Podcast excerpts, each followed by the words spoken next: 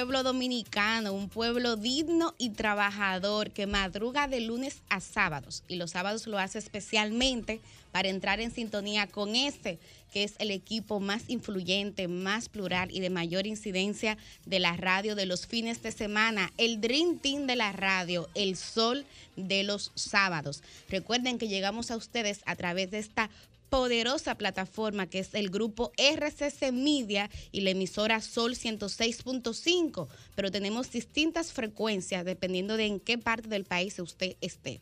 En el caso de que nos sintonice desde Higüey y Santo Domingo, lo puede hacer a través de los 106.5 FM.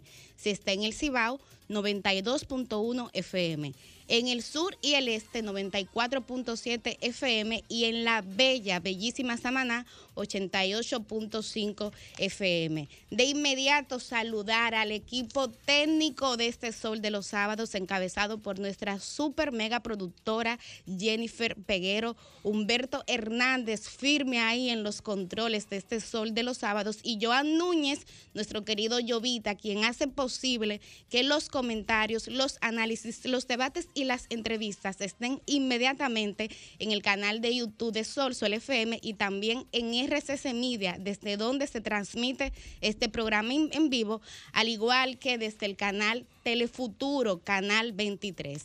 Saludar a cada uno y a cada una de los integrantes de este equipo, a Francisco Guillén, quien me acompaña tempranito en cabina y a quien le daré la palabra en breve, a Liz Mieses, la regidora del pueblo, Sucia Aquino Gotró, la versátil Yuri Enrique, nuestro mega super coordinador, Cristian Cabrera, Roselvis Vargas y Felipe Vallejo. Guillén, qué gusto arrancar el sábado contigo en cabina. Buenos Amén, días. Amén, muchísimas gracias. Buenos días, Milicen. Para mí es un grandísimo placer, como siempre, estar aquí con ustedes. Me siento sumamente honrado y la verdad es que siendo este el espacio más plural que hay en la radio dominicana, no solo de los fines de semana, ¿eh? de la semana también. ¿Cuál Pues es tu para mí- partido, Guillén? ¿Cuál es tu partido? Pues- hablando, hablando de pluralidad. Pero, pero yo siento que tú empezaste como muy directa, Milicen. Eh, Eso me preguntaban el otro día en las redes. Me decía, me decía una persona que quería contradecir un argumento de lo que se planteaban.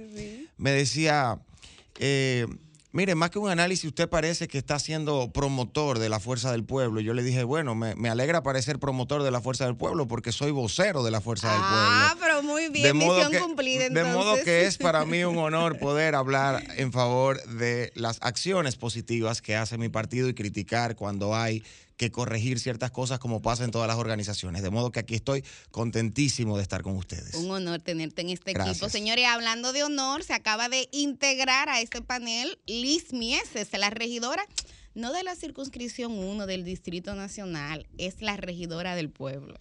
Buen día, Milis. Buen día a todas las personas que nos sintonizan cada sábado por aquí. Sol de los sábados, el Dream Team de la radio. Y qué bueno. Buenos días, Francisco Guillén. Qué gusto Todo estar aquí contigo, Un Liz. joven de la vida política dominicana, un verdadero vocero tiene ese partido. Hay que reconocer que la Fuerza del Pueblo ha captado una juventud con mucho talento. Y señores, Milis, la verdad es que esto el año que viene se va a poner bueno, pero no solamente afuera, sino aquí adentro de cabina, con unos voceros de cada uno de los partidos y también de la sociedad civil. Mira, tú sabes que es interesante el, el ejercicio que hace Francisco, que se identifica, mira, si yo soy de tal partido, porque yo creo que parte también de- del problema que tenemos en República Dominicana es que hay personas que se reniegan a asumir causas y a asumir partidos. Y me encanta que sean jóvenes quienes entren a esos partidos, incluyendo partidos tradicionales o partidos emergentes, porque son los jóvenes quienes pueden hacer las transformaciones.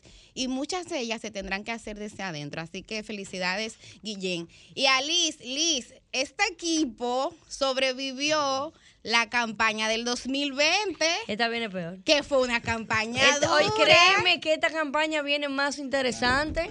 Que- fue una prueba de fuego para el Dream Team de la radio y aquí estamos, sobrevivimos, compactados. Y hablando de compactados, llegó el jefe de esto. No, no. ¿Pero y qué No, el jefe, esto, el eh? jefe no, pero. Pero sí, tuvimos. Tú, tú aguantaste funda, Yuri. tuvimos sí, tuvimos el punto de la ruptura. Y diste funda. punto- no, también, bueno, ¿Diste porque funda? lo que dan reciben. Amor con amor se paga. ¿Verdad? Sí, muy buen día, muy buen día. Eh, feliz de estar aquí en este Sol de los Sábados, de recibir, como bien señalaba Milicen, al buen amigo Francisco Guillén Blandino, Liz, Milicen y a todos los amigos y amigas que pues nos hacen, nos hacen el favor de sintonizarnos eh, este sábado tan temprano. Yo creo que mucho tema, Mili.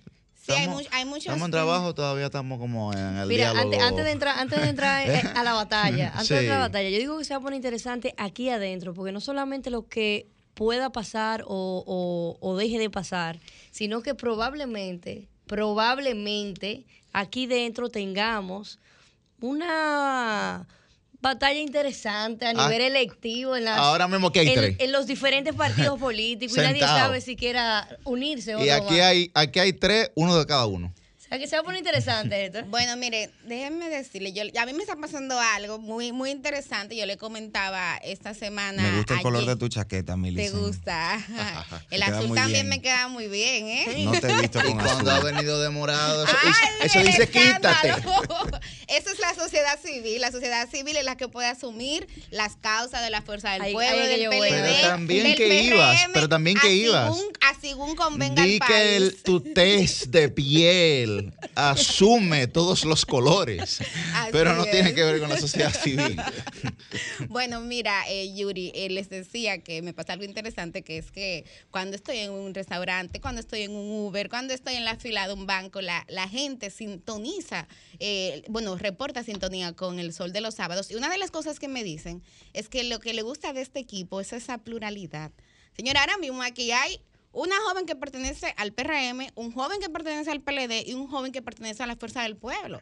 Y esa es la riqueza, pero lo más interesante, y en eso tengo que hacerle un reconocimiento a los tres, es que son jóvenes que son capaces de autocriticar a sus propias organizaciones. Y Francisco lo decía, Francisco decía, yo soy vocero de la Fuerza del Pueblo, pero cuando yo tengo que disentir de algo, yo lo hago. Y yo creo que la sociedad dominicana amerita eso. Así que felicidades a los tres de entrada. Bueno, muchas gracias. Invítanos un desayuno. Y que, que llegue un juguito. Bueno, para que la felicitación sea completa. Claro. No, yo creo, yo creo que sí. Yo creo que Millicent, eh, y yo lo comentaba aquí, que en los afanes políticos me ha tocado visitar enésima cantidad de municipios, de distritos municipales, todas las provincias del país, y no hay un espacio donde la gente no diga, eh, Yuri, lo vemos los sábados. O sea, eh, yo creo que creo que la gente es muy consciente de saber, digamos, valorar la diversidad. La diversidad y sobre todo el respeto que se genera en esta diversidad que yo creo que, que es saludable, es sana. Por y sobre todo necesaria. Sobre todo necesaria porque, porque de hecho los, los círculos de formación, eh, aquello que planteaban muchos pedago- pedagogos, como el caso de Paulo Freire, planteaba que eh, los niños tenían que formarse su propia opinión, su propio criterio.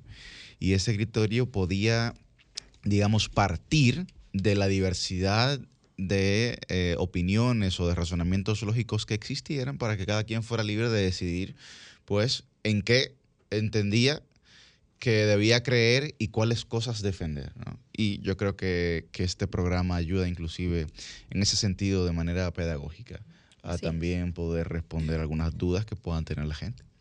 Bueno, muchísimas informaciones. Eh, todavía se está eh, debatiendo la propuesta que hizo el presidente Luis Abinader de crear un ministerio de justicia. Es un ministerio que su principal meta sería descentralizar las labores del Ministerio Público, reservando para el Ministerio Público lo que tiene que ver con la persecución penal y entonces este ministerio asumiría funciones administrativas que tienen que ver con la administración del sistema penitenciario, la administración, el pago y recibo de multas que pone la DGCET, de igual manera el tema de INASIF, eh, que tiene que ver con el tema forense, entre otros temas. Eso ha generado mucho debate y una de las preguntas que veo que va a ser el punto álgido es si es necesario modificar o no la constitución para poder hacer este nuevo ministerio. El presidente Luis Abinader, al momento de dar el anuncio, explicaba que sería en febrero del próximo año, es decir, cuando inicie la nueva legislatura, que él presentaría ese proyecto. Pero eh, sabemos que si implicaría una reforma constitucional, posiblemente no cuente, digo posiblemente, pero estoy segura de que posiblemente no va a contar con los votos de la oposición. En lo que a mí respecta, y posicionándome inmediatamente de este tema, yo estoy a favor.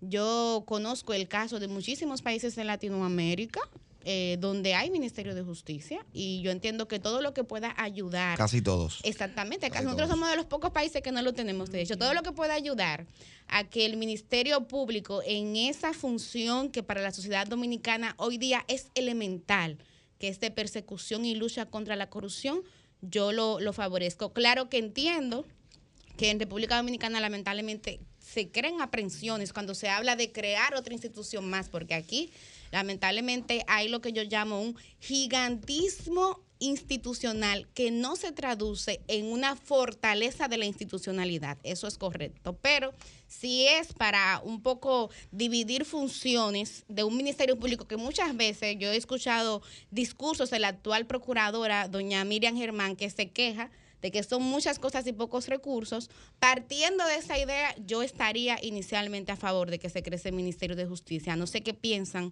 mis compañeros y compañeras.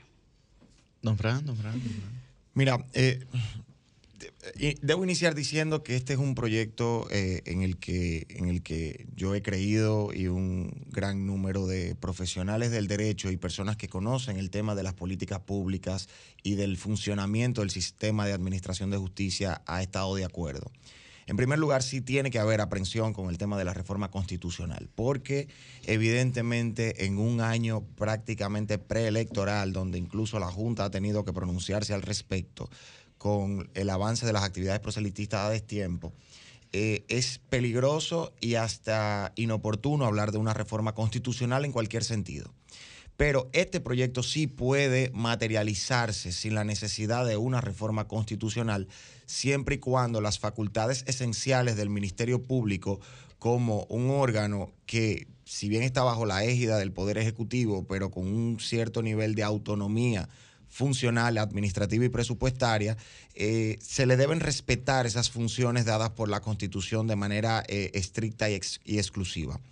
Hay funciones muy importantes que desempeña el, Ministerio Público que deberían estar fuera de la órbita del Ministerio Público porque consumen eh, tiempo, recursos, energía que no necesariamente tiene que estar destinada desde el órgano de persecución y de investigación penal.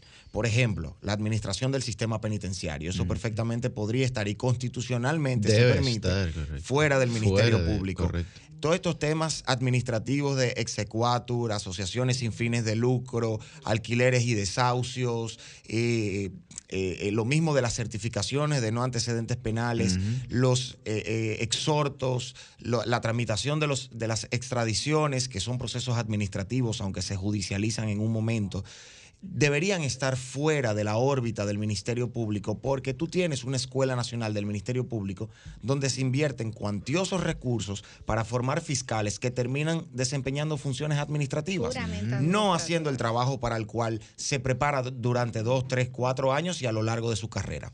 Ahora, eh, los tres puntos más importantes es eh, analizar el tema del trazado de la política criminal del Estado, que la Constitución claramente se lo otorga al Ministerio Público de manera exclusiva. Eso debe reservarse allí. Luego tenemos la administración del sistema penitenciario y por, por último, como función troncal o esencial, la representación del Estado ante los litigios en el Tribunal Superior Administrativo y Tributario. Yo creo que hay que partir de ahí. Entiendo que es una idea sumamente interesante. Ya en el año 2007 se había planteado esto, eh, cuando el magistrado Alejandro Moscoso Segarra era el, co- el coordinador del comisionado de apoyo a la reforma y modernización de la justicia. eh, se había planteado la necesidad de separar las funciones de administrativas que tiene el Ministerio Público, que desde el año 1964, cuando se suprimió el otrora Ministerio de Justicia y Trabajo, pues pasaron a, a manos del Procurador General de la República y ya luego con la Constitución del 2010 pasaron al Ministerio Público con estos términos, con esta nomenclatura.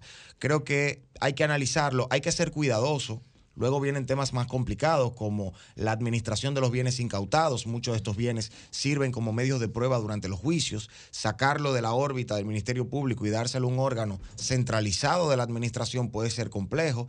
Pero creo que es un debate que hay que analizarlo. No sé si tan pronto como para el 27 de febrero habría que verlo. Quizás pasará lo mismo que pasó este año con la ley de hidrocarburos, la ley de modificación de, de perdón, el proyecto de ley de modificación de compras y contrataciones, el proyecto de ley de modificación de la ley de alianza público-privada que se anunciaron para el 27 de febrero de, de este año 2022 y todavía no ha salido Estamos absolutamente ningún, ningún tipo de propuesta al respecto y bueno, ni hablemos del Código Penal. De modo que vamos a tomar esta fecha con pinza, pero vamos a aplaudir esta propuesta de, de esta iniciativa de crear el Ministerio de Justicia. Bueno, tenemos en la línea al profesor Servitulo Castaños, vicepresidente de Finjus, eh, que fue precisamente en ocasión de una actividad de, de Finjus, Su aniversario. su aniversario, en la que el presidente de la República pues propusiera, más bien instruyera, a que se den los pasos necesarios para eh, la creación del Ministerio de Justicia. Don Servio Tulio, muy buen día. Este es el Sol de los Sábados. Quisiéramos escuchar cuál es su parecer sobre esta iniciativa del presidente de la República. Bueno, gracias por la llamada, pero permítanme primero saludarlo a todos ustedes, a Yuri, a Mellisen, a Susi, a Alicia, Francisco. Gracias una vez más por tomar en cuenta la fundación. A mí me ha llamado la atención que ese anuncio del presidente haya ocasionado como una especie como de alboroto en determinados sectores de la sociedad. Primero porque eso no es una propuesta novedosa.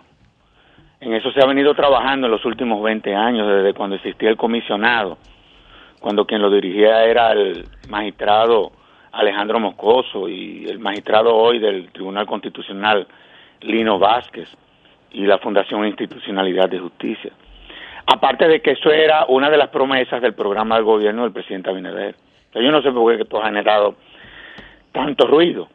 Aparte de que ya hay un proyecto que sometió Félix Bautista que reposa en el Senado de la República. Entonces, aparte de que aquí existió un Ministerio de Justicia que fue abolido en el año 1964 y sus atribuciones le fueron transferidas a la Procuraduría General de la República y otras al Poder Judicial. Es decir, que esa no es ninguna novedad. Ahora, ¿qué es lo que pasa? Lo que pasa es que eh, la tendencia, parecería, que hay en el país es la de fortalecer lo que son las atribuciones naturales del Ministerio Público. Por ejemplo, ¿ustedes creen que un ministerio público tiene que tener como atribución, por ejemplo, un departamento de asociaciones sin fines de lucro? No. O, por ejemplo, eh, una dirección de custodia y administración de bienes incautados. ¿O ustedes creen, por ejemplo, que un ministerio público debe de tener la división de control de alquileres de casas y desahucios? No. Digo, entre otras. ¿Ustedes creen que un ministerio público tiene que estar administrando recintos penitenciarios? O sea, el órgano persecutor administrando los recintos penitenciarios. O que acuya, o- o- o que tenga la responsabilidad de también dirigir la Escuela Nacional Penitenciaria. Y así tú te encuentras como con 60 mil cosas más que son atribuciones propias de ministerios de justicia. Entonces, yo no entiendo, honestamente hablando. ¿Cuál es la yo fui procurador general adjunto. Y ustedes no saben lo que distrae a la procuraduría ese tipo de atribuciones. Ustedes no se lo pueden imaginar. Es más, para que ustedes sepan, porque aquí aquí la gente se, se sube en olas. Pero señores, vamos a la realidad.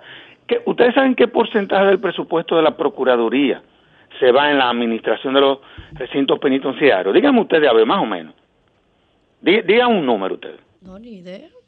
El 72% de su presupuesto. 62%. 72. 72. Wow. Sí, sí, 72%.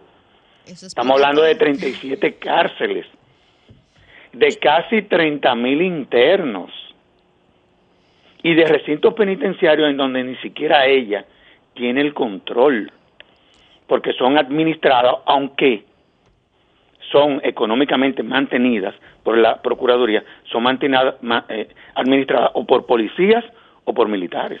O sea, que hay un problema. Mi, Milicen Uribe de este lado, un placer.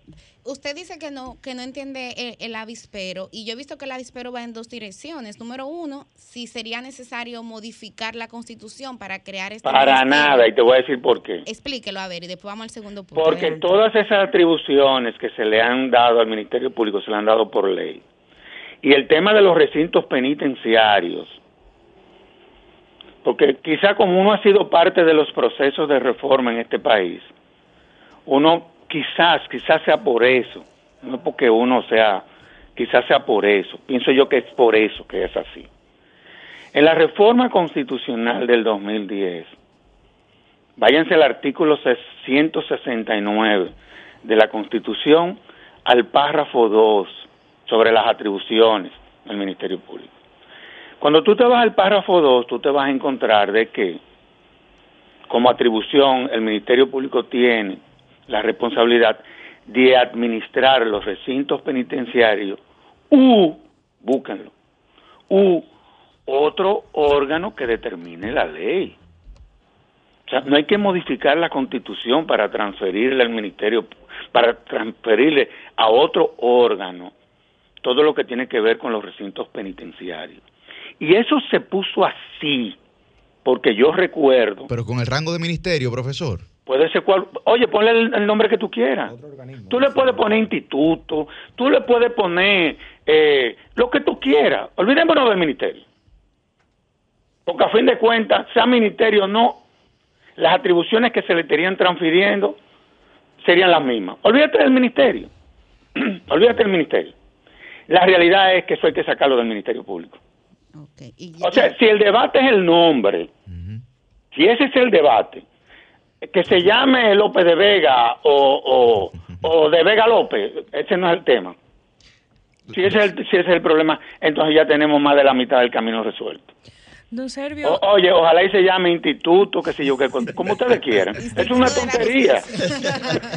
Don Servio, el presupuesto siempre es una inquietud. Susi aquí no otro de este lado. Y usted señalaba muchas atribuciones que tiene el Ministerio Público que requieren de presupuesto y de mucho esfuerzo que, como usted señala, tal vez no debieran estar concentradas en el órgano persecutor. En mi experiencia en el Estado he visto cómo a veces la eh, descentralización de funciones sirve para que algunas eh, atribuciones puedan tener su propio presupuesto y funcionar, porque si no, eh, agrupadas, el presupuesto que hay se la traga. ¿Puede esto funcionar en ese sentido o puede ayudar a que por el contrario haya tantas instituciones a las cuales repartir que finalmente como quiera no rinda el presupuesto nacional? No, mira, siempre el tema presupuestario va a ser el, va a ese, va a ser siempre parte del debate. Esa es la realidad. Lo que yo voy a decir con, con relación a esto, parte de los fondos que se tendrían que eh, gastar con la creación de este órgano, olvidémonos del bendito ministerio, con la creación de este órgano, evidentemente ya se le están eh, asignando a la Procuraduría General de la República es la realidad de todo esto. también entran arbitros, porque hay muchos de esos servicios que reciben... que reciben ¿Ustedes creen que el Ministerio Público tiene que estar administrando el tema de las multas? Imposible, es una locura. Pero señores, es que, es que lo que que eh, nosotros los dominicanos somos muy creativos. Miren, si ustedes, aquí va a haber que sentar al presidente de la Suprema Corte de Justicia.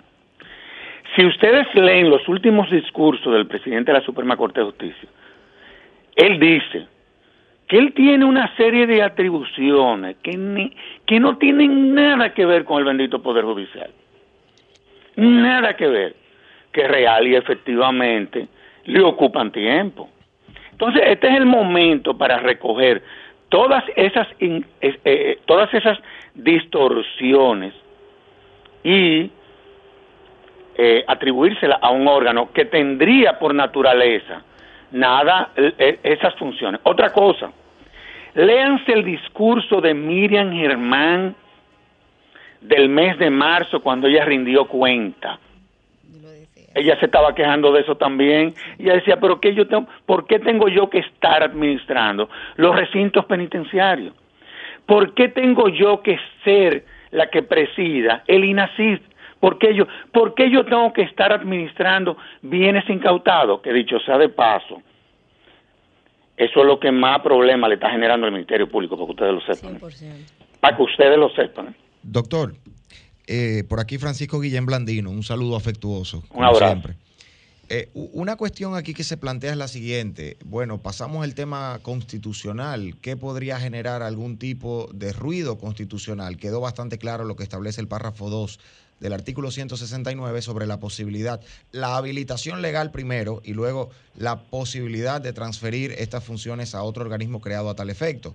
Luego tenemos el tema de la representación del Estado, el Procurador General Administrativo, que no necesariamente por mandato constitucional tiene que estar bajo la órbita o bajo el control del Ministerio Público. Y que, nunca debió de haber sido así, porque oye, ¿qué es lo que pasa? El tercer aspecto sería eh, quizás el, el más rígido desde el punto de vista de la Constitución, el tema que tiene que ver con el trazado de la política criminal del Estado, que desde nuestra óptica, quien, mejor, quien está en mejores condiciones para seguir o continuar diseñando, trazando y fiscalizando la política criminal del Estado es el Ministerio Público, aún se cree un Ministerio de Justicia o no.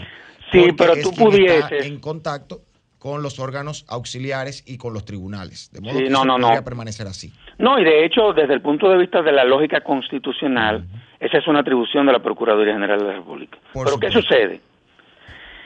Un Ministerio de Justicia no vendría a trazar política criminal, pero pudiese coordinar las relaciones del Poder Ejecutivo con el Poder Judicial, el Ministerio Público, la defensa, la Defensoría del Pueblo. Lo que hacía el comisionado de justicia en su momento. Es lo que te estoy diciendo, o sea, pudiese coordinar, que dicho sea de paso, es lo que está faltando. O sea, mucha gente, la gente se, se, se, se, se fija como que la justicia es el gobierno de los jueces, pero es que la justicia es un sistema en donde confluyen diversas instituciones. ¿Qué está pasando en la actualidad? O lo que está pasando es que no hay una coordinación a lo interno de ese sistema. Por eso es que tú ves que eventualmente en los países en los países en donde hay Ministerio de Justicia, que solamente en América Latina solamente hay dos que, no lo tienen, en donde estamos nosotros. pero porque todos los otros tienen Ministerio de Justicia. Eh, ¿Qué es lo que hace el ministro de Justicia? Coordinar, coordinar con esas instituciones, nada, todo lo que tiene que ver el buen funcionamiento, siempre respetando las atribuciones de cada una de ellas. Don Servio. Perdón, oye, oye la cosa que tenemos nosotros ahora. Nosotros estamos hablando de un ministerio público independiente, ¿verdad? Pero sucede que hoy en día, desde el punto de vista de la estructura estatal, la procuradora es la ministra de Justicia. La procuradora, para que ustedes sepan, es miembro del gabinete. Exacto. Es miembro del gabinete, para que ustedes lo sepan. Y precisamente, eh, Servio Tulio, hablando de, de la procuradora, interesante tener su valoración tanto de la gestión de doña Miriam Germán como de la procuradora eh, Jenny Berenice. ¿Qué opina de, de, cómo han ido manejando el sistema de justicia y de persecución aquí en República Dominicana? Bueno, para mí, honestamente, yo soy miembro del Consejo Académico de la Escuela del Ministerio Público. Quizás yo estoy medio parcializado, porque tengo una relación, pero no desde este gobierno, del año 2014. O, tal vez es un testigo de excepción. No sé por qué todos los procuradores me han dejado ahí. Déjalo que se exprese libremente. No sé por qué todos los procuradores me han dejado ahí, porque ellos no tenían por qué dejarme ahí. Eh, honestamente hablando te lo digo. Pero la realidad es que esa ha sido la verdad. Eh, hay un cambio de paradigma. Esa es la realidad. Miren qué es lo que pasa. Esas diferencias de criterio que se dan entre Jenny Berenice y Miriam Germán, eso siempre ha pasado a lo interno del Ministerio Público. Eso es normal, totalmente normal. Y es más normal ahora porque los niveles de formación de una y otra son diferentes.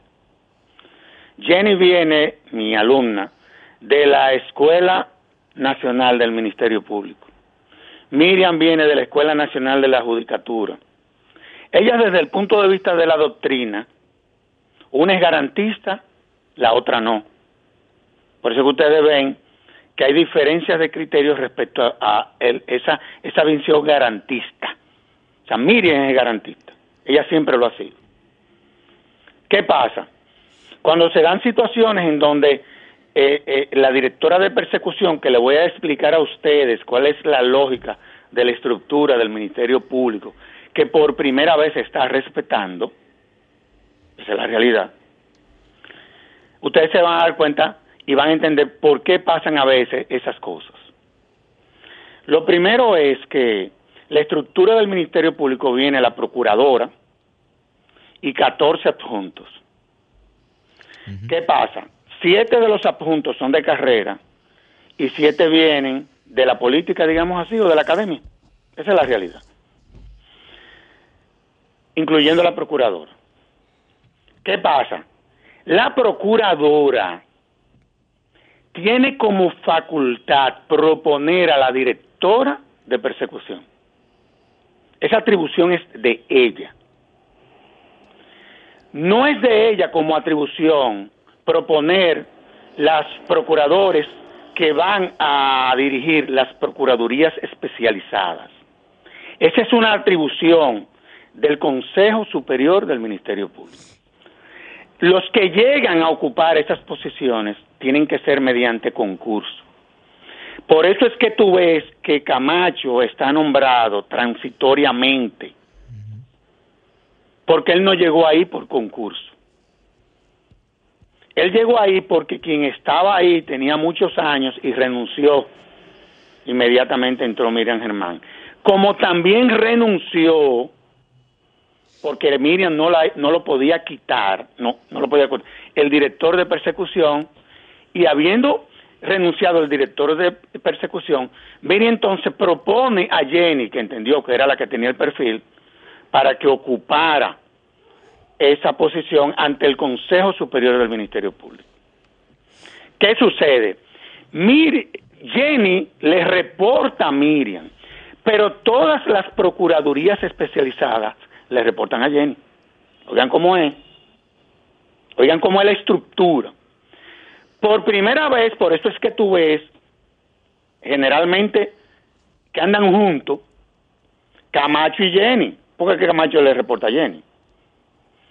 Entonces, esa es la estructura del Ministerio Público, que por primera vez, ¿y por qué esa estructura se, se, se diseñó de esa forma?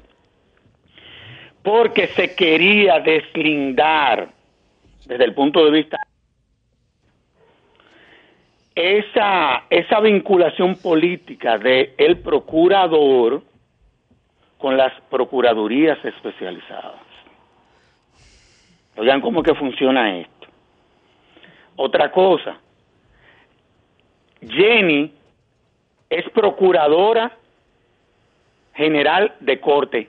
Jenny, de, si hubiese sido por la carrera, ella tenía que esperar que se diera una vacante y concursar para poder subir el escalafón. Pero ¿qué sucedió? Ella se negó a concursar eso era el último concurso.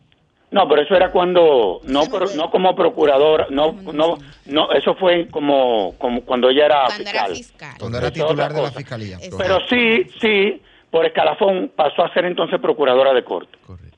Pero ¿qué pasa? Tú dirás, ¿y por qué ella está como procuradora general adjunta? porque ella no está ahí como, como por la carrera, sino porque el presidente de la cuota que le toca a él la nombró a ella procuradora general adjunta. Como me pudo haber nombrado a ti, a mí o a ti. Ella, él, él agarró uno, uno de, una de carrera y la nombró a ella. Oigan cómo es esto. O sea, en vez de utilizar su cuota para alguien externo, él usó su cuota para alguien de carrera. Sí, como también la usó, acuérdense que hace unos meses renunciaron dos procuradores generales adjuntos y el presidente le solicitó a la procuradora que le recomendara dos de carrera y de su cuota también él nombró a dos de carrera, dos de la carrera, que dicho sea de paso son muy buenos. Bueno, hoy uno de esos que nombró el presidente, habiendo renunciado, dos, es el, el, inspector general del Ministerio Público. es muy bueno el tipo, es un tipazo. La verdad, doctor, doctor, discúlpeme, la verdad es que hay que felicitar eh, esa conformación actual del Ministerio Público con tantos fiscales y procuradores de corte de carrera que se han formado en esa Escuela Nacional del Ministerio Público que se creó aproximadamente en el año 2006. Y gracias a esa ley orgánica dictada en el 2011 como resultado de la reforma constitucional, pues me siento, me siento muy, muy, muy satisfecho y muy contento con esa estructura y ese personal y recurso humano que tenemos hoy en el Ministerio Público, que tiene más de 15 años preparándose gracias a todas esas Francisco, transformaciones. también hay que felicitar a don Servio Tulio Oh. por el 32 aniversario de FIMUS. Claro. Unas felicitaciones extensivas a toda esta institución que tanto ha aportado a las transformaciones de República Dominicana. Y otra Muchísimas cosa. gracias, doctor. Espérate, otra cosa y para terminar, porque me he dado cuenta como que la gente no lo sabía.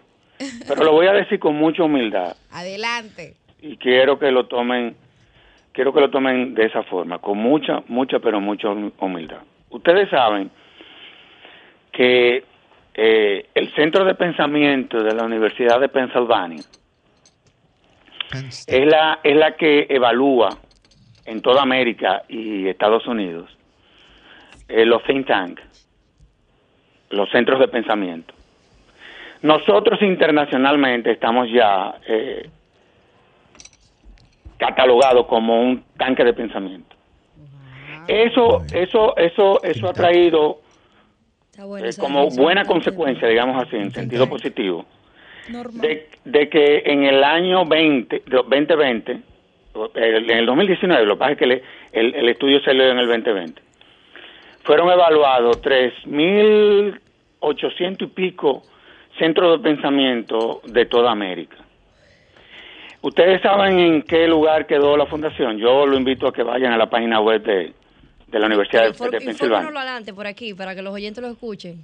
En el puesto número 82 de todos los centros de pensamiento de América. Bravo. Wow, muy bien. Bravo. Muy bien. La noche a mí me dijo que llega el amanecer y en el cielo se anuncia la salida del astro rey. El sol de los sábados, el sol de los sábados, el sol de los sábados, el sol de los sábados.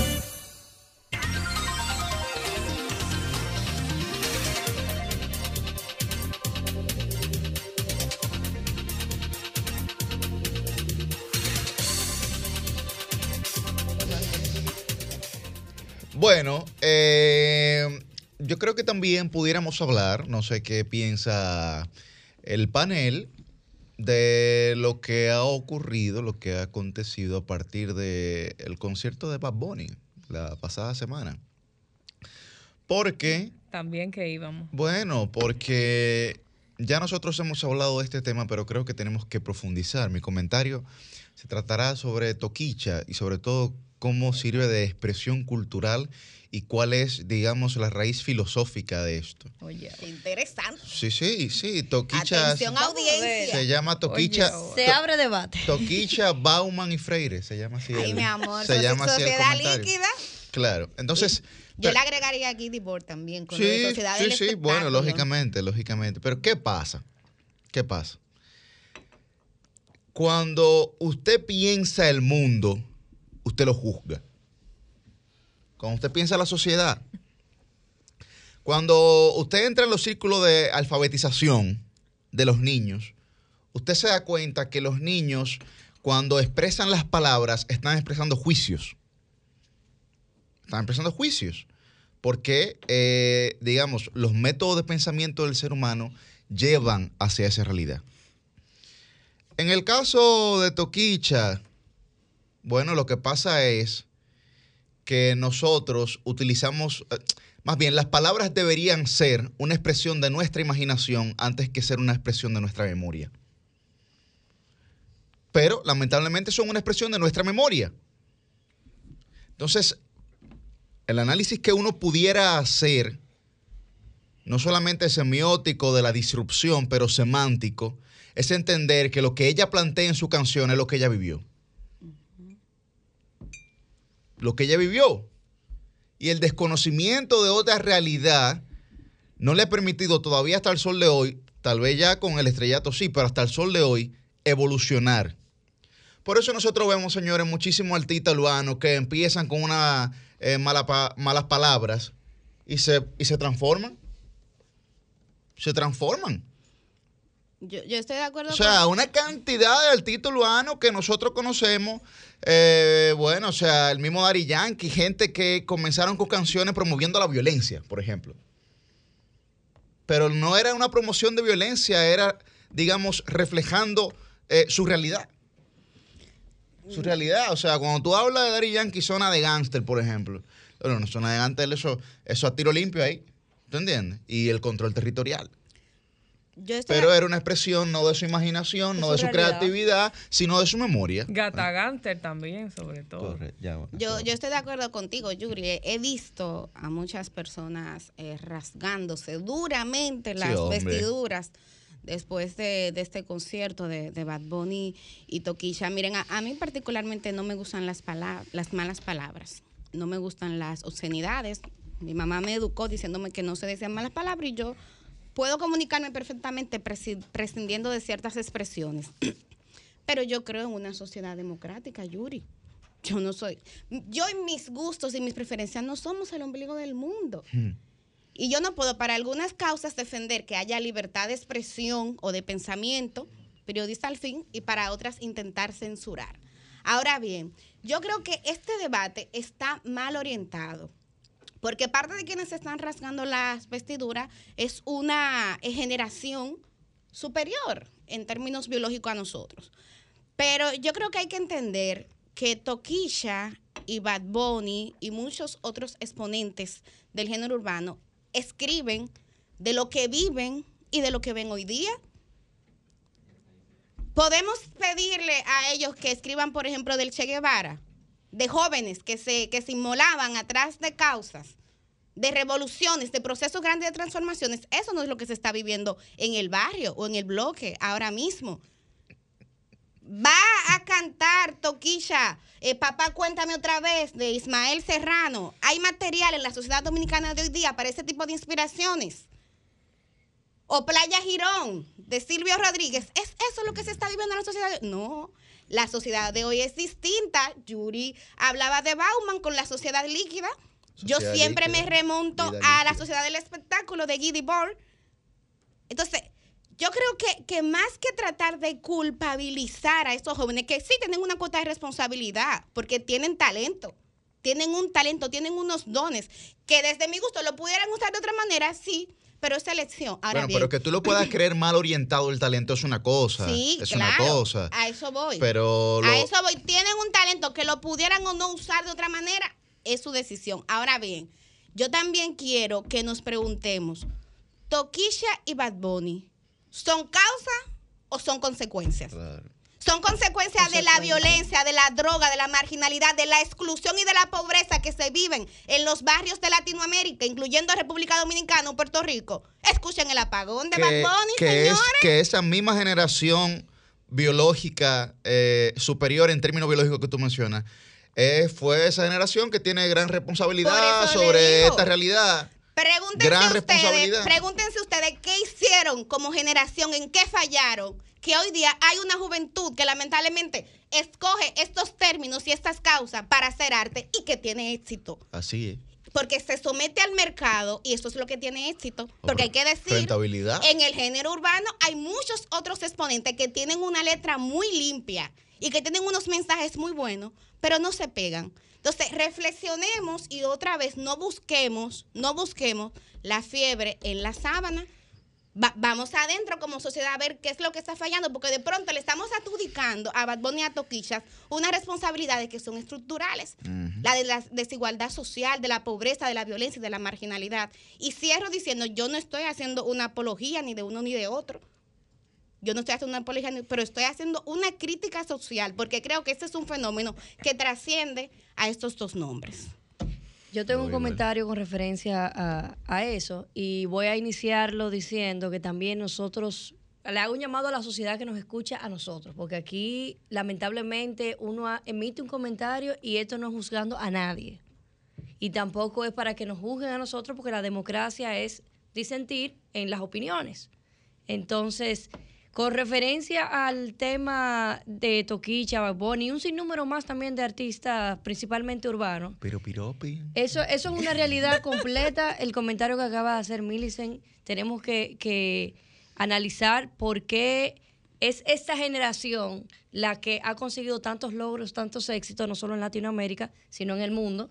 Miren el caso de tanto, bueno, de esos dos, Bad Bunny y Toquicha. Fenómenos mundiales. Lo que sí es inaceptable, y lo digo yo con 34 años, que también pertenezco, vamos a decir, eh, ando en el marco de, de esa generación, es la cantidad, la cantidad de no malas palabras, porque mala palabra es cualquiera. Eso es plebería. Eh, mala palabra es cualquiera, de vulgaridades que eh, expresan precisamente estos dos artistas. Y yo particularmente, la- honestamente, eh, mira, sí hay una, mucha desigualdad, sí han, vivieron en una circunstancia que lo que hacen es exponerlo su vida, pero yo no puedo aceptar. Por eso no acepto ni Bunny ni Toquicha, independientemente de Pero- sus pero es que realidades. ese tipo de expresiones que utilizan, es Liz, que- es, la expresión diaria del barrio. Yuri, pero es que yo te voy a poner un ejemplo. Yo tengo, una hija, yo tengo una hija de 13 años. Que mi hija duró más de dos días sin hablarme porque yo no le dejé ir al concierto. Bueno, pero Entonces, lamentablemente, un concierto que inicia como inició Toquicha cuando entró. ¿Usted lo, di- lo dijo Sí, aquí en vivo lo que sí, dijo cuando entró? sí. ¿Qué dijo? No, pero, pero me No sacan, sé. me de aquí del programa si yo digo lo que digo. Pero- Entonces ella es mi tía. Mi, mi, gran, mi gran rechazo es que ella una vez dijo en, un com- en una entrevista, perdón, que los culpables son los padres que permiten que su hijo escuche Sí, eso. porque la sociedad líquida de Bauman plantea que los entes de influencia no tienen un sentido de responsabilidad colectivo. Pero entonces Ella no lo tiene. Pero perdóname. Porque que es yo la no puedo- consagración del individuo. Es que, no, es que no puedo estar de acuerdo con eso, porque Es la consagración del vivimos en individuo. una sociedad en un año, en el día de hoy, donde no hay forma de tú poder controlar lo que tú, ah, tú estás Pero efectivamente, pero mira, tú estás hablando de tu hija que tiene 13 años. Y mira, Dios libre. Pero tú estás hablando de un país que está encabezando la tasa de embarazo infan- eh, en adolescentes. Adolescente. No en de América país, Latina. de Entonces, de- de América claro, Latina pe- completa, pero, pero- pero, pero, ¿qué te quiere decir eso? ¿Qué te quiere decir eso? Que las jovencitas de 13, para 14, mí- 15 años están quedando preñadas en los barrios. ¿Y qué tú crees que los tigres le están diciendo? Yo quisiera que, me venga gusta tu doña, cabello. Doña Zaida ¿Eh? Ginebra de Lobatón de nuevo. Cambiemos los Bueno, imaginarios. pero, tienes que pensar eso, que, que tus ojos son dos luceros, no es eso que le están diciendo. Y aquí me voy a Granchi. Cambiemos los marcos referenciales, el marco cultural, el marco contextual de estos jóvenes. Y yo te, yo te aseguro a ti que el- contenido será, sería otro. Señor, el otro día yo entrevisté a unos jóvenes que son justamente de Capotillo. Ahí es que está la 42. Sí, así, ¿verdad? la 42. sí. Yo lo, yo lo entrevisté, lo de la 42. Señores, yo lo entrevisté a las siete y media de la mañana en un programa de televisión. Ellos me hablaban de la discriminación que hay de la policía hacia ellos. Ellos salieron de ahí a, a comprar unos materiales para un festival cultural, Claro. para reivindicar la imagen del barrio. ¿Ustedes saben lo que pasó? Lo metieron preso. Tú sabes qué es lo que la pasa. Se sientan en la esquina, en el colmado. Antes y de si las la, 10 de la y si la mañana. policía se paró y lo vio a ellos ahí tomándose una fría, con su cuarto bien ganado, porque son conchos, por ejemplo, la policía se para y si le dio la gana lo mete preso. Pero una Coño, entonces la la- tiene es, es- es criminalizar el barrio. Eso, no tener- eso, eso yo no lo, no lo Miren, pongo en debate. Esas denuncias de abuso policial, por ejemplo, estuvieron muy presentes durante todo mi trabajo de investigación de tesis final de grado, eh, que tengo siempre que hablemos de música urbana, que, que citarlo y referirme, eh, porque en ese momento fue la primera tesis, el primer documento escrito formal que se hacía recopilando la historia del rap dominicano y, anal- y analizando el rap dominicano como expresión de música urbana en el país.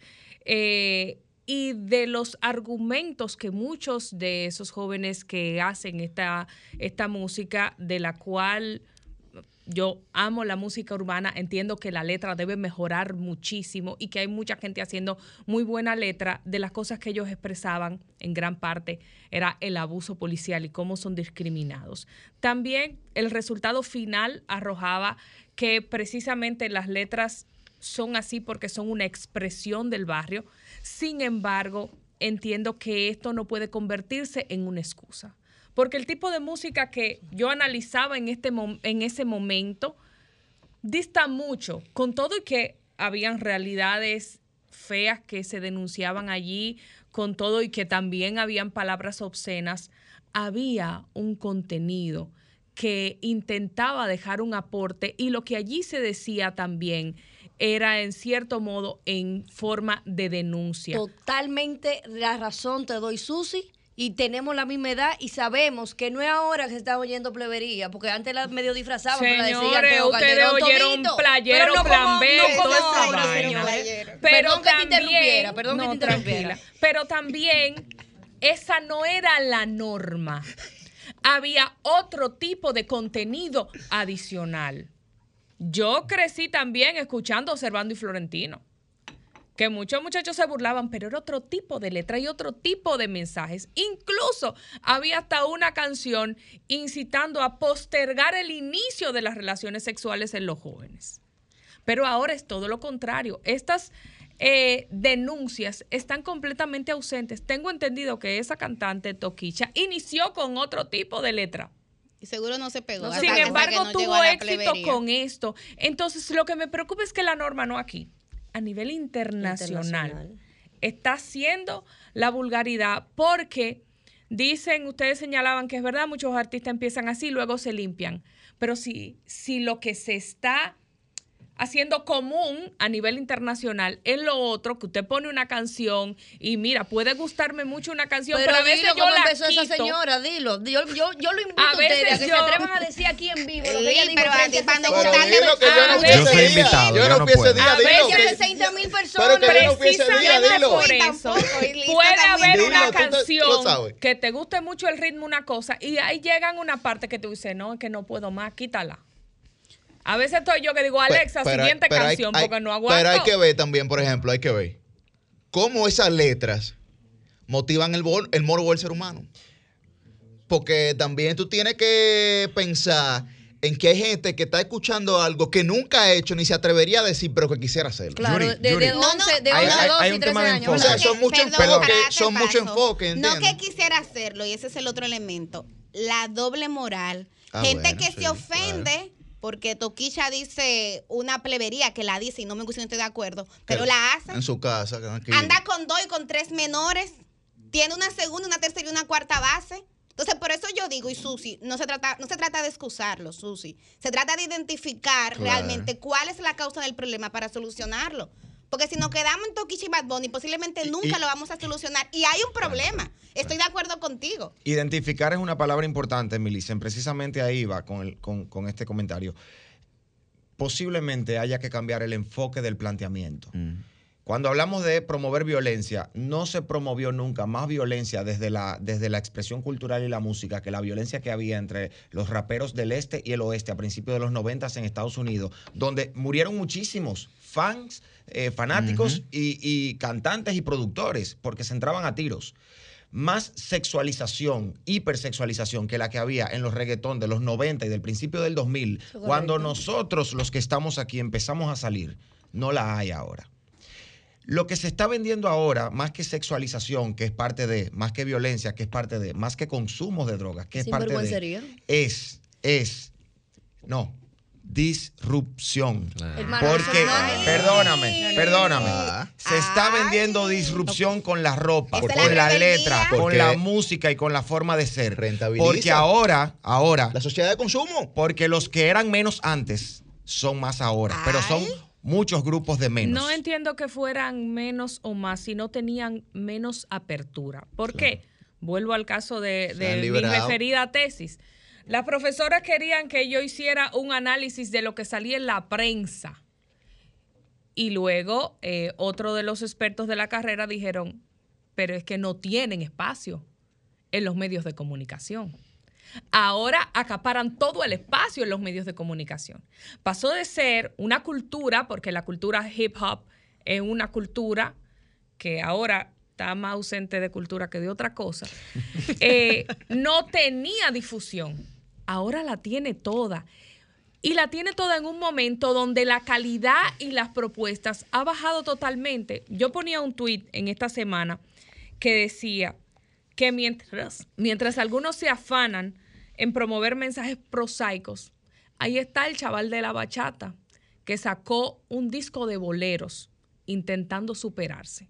Y que yo entiendo que lo que nosotros debemos promover y lo que nosotros debemos darle espacio es la gente que está tratando de hacer ese transfer y de, y de mostrar lo mejor. Aquí tenemos una gran cantidad de ejemplos de gente como Rafael Corporán de los Santos, don Corpo, que Dios lo tenga en su gloria, que de un origen más humilde no podía ser, de pasar tanto trabajo como nadie no podía ser. hizo de su vida el tratar de avanzar y Señores, rodearse Mozart la para. de gente que supiera.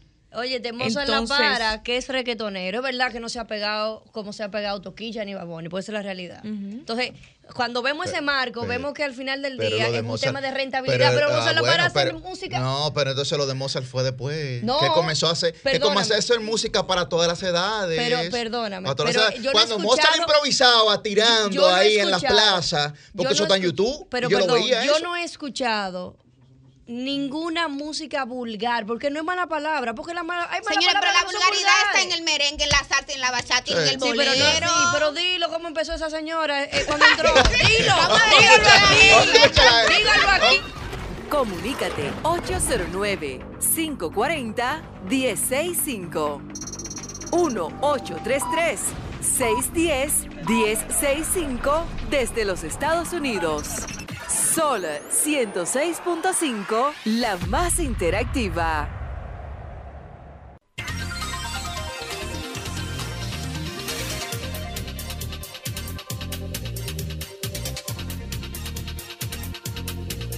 Importante lo Ay, si no. Buen día, su nombre y si dónde no está el no aire. del Ah, se, nos, se nos fue esa, tenía rato ahí. Buen día, su nombre y dónde está el aire. Buen día. Adelante. Hola. Víctor Núñez, como todos los sábados, bendición escuchándolo. Adelante. Gracias. Víctor. Laguna Salada, De su Adelante. opinión, Laguna Salada. ustedes me han metido en un grave problema. man. Cuente. Yo eso que tengo estamos dos aquí. hijos. Yo tengo dos hijos que ah, son artistas, porque le ha abierto hasta Moza la, la Para en Santiago. Víctor en sí y yo al punto S. Uepa, Víctor, Sí. sí. Pero eso no está mal. Está que bueno hagan, ese Víctor pero en sí. que hagan Sí, buena ese letra. famoso. No, no, óigame, muchas canciones y muchas actividades, pero yo estoy en camino malo, porque yo no quiero que ellos me, arranca, me arranquen con la palabra doble sentido. Y ellos me dicen, papi, de por Dios, papi. Y me grabaron una canción ahí y me dijo, vea, papi, ahora, 40 cuare- 40 mil views. Usted lo vio, papi, usted lo vio. Que eso es lo que- la sociedad. Que la plebería es lo que deja. Eso es lo que deja. Eso es lo que deja. Y ustedes ahora, aquí están ellos escuchándolo en la cafetería y aquí me están ellos comiendo a mí. Y ustedes me meten en un grave problema. Feliz y se me cuidan. Un saludo para sus hijos. Estamos Buen- hablando de una generación. Sí, sí, sí. Buen día, su nombre y dónde está el aire. Roberto Reyes, mire, la música, decía José Martí, que es el arma de los pueblos, pero tenemos que educar a los jóvenes que se cultiven. El el hecho que Toquicha y Baboni tengan mucho auge no quiere decir que la música sea una música adecuada. Es una música desechable, ya no hay mala palabra. Incluso Toquicha Níger a las mujeres dice que hay que ser perra. ¿Por qué una mujer, un ser tan sublime, tiene que ser una perra? Entonces, los jóvenes tenemos que enseñarlos a cultivarse. No lo que es popular es bueno, porque es una música que mercantilmente tiene mucho auge, pero es una música basura. ¿Qué le vamos a decir a nuestros nietos, a nuestros hijos, cuando haya una cosa tan deleznable? Porque no es que no sean música. Y para decir la actualidad no hay que ser plebe, porque conocemos poetas que dicen la cosa con cultura. Mire, está Braulio que habla sobre la sensualidad y no es vulgar. Necesariamente para decir la realidad no hay que ser vulgar. Entonces, tenemos que enseñar a los jóvenes a que consuman cosas buenas, porque lamentablemente, independientemente de que Toquicha, Bad Bunny tengan mucha publicidad, pero es una música que mercantilmente no educa a los jóvenes. Y no se puede escapar de la realidad, pero no se, no se puede ser vulgar. Entonces, tiene que haber un movimiento que eduque a los jóvenes y que enseñe a que consuma la cosa buena, porque es una música chatarra, no edifica.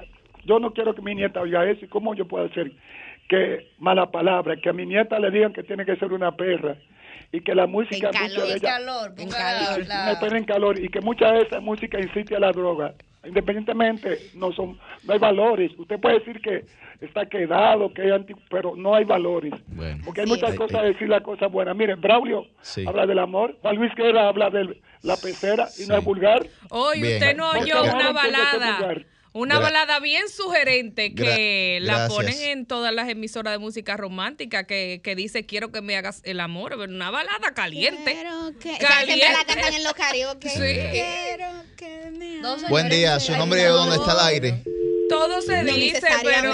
la Buen día, su nombre y de dónde está el aire. cuenta. Buenos días. Adelante. Hola. Merán, le saludo a decir de los Guaricados. Adelante, Marán. Un abrazo. Un abrazo a ese maravilloso equipo que nos, nos orienta cada sábado. Riega. Mira, sí, así mismo es. Yo creo que, que la parte legislativa de aquí de Santo Domingo Norte, no sé dónde está.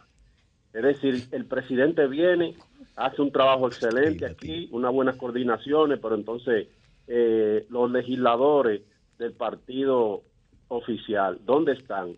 Queremos verlo más integrado a los problemas de nuestro municipio. ¿Perdón?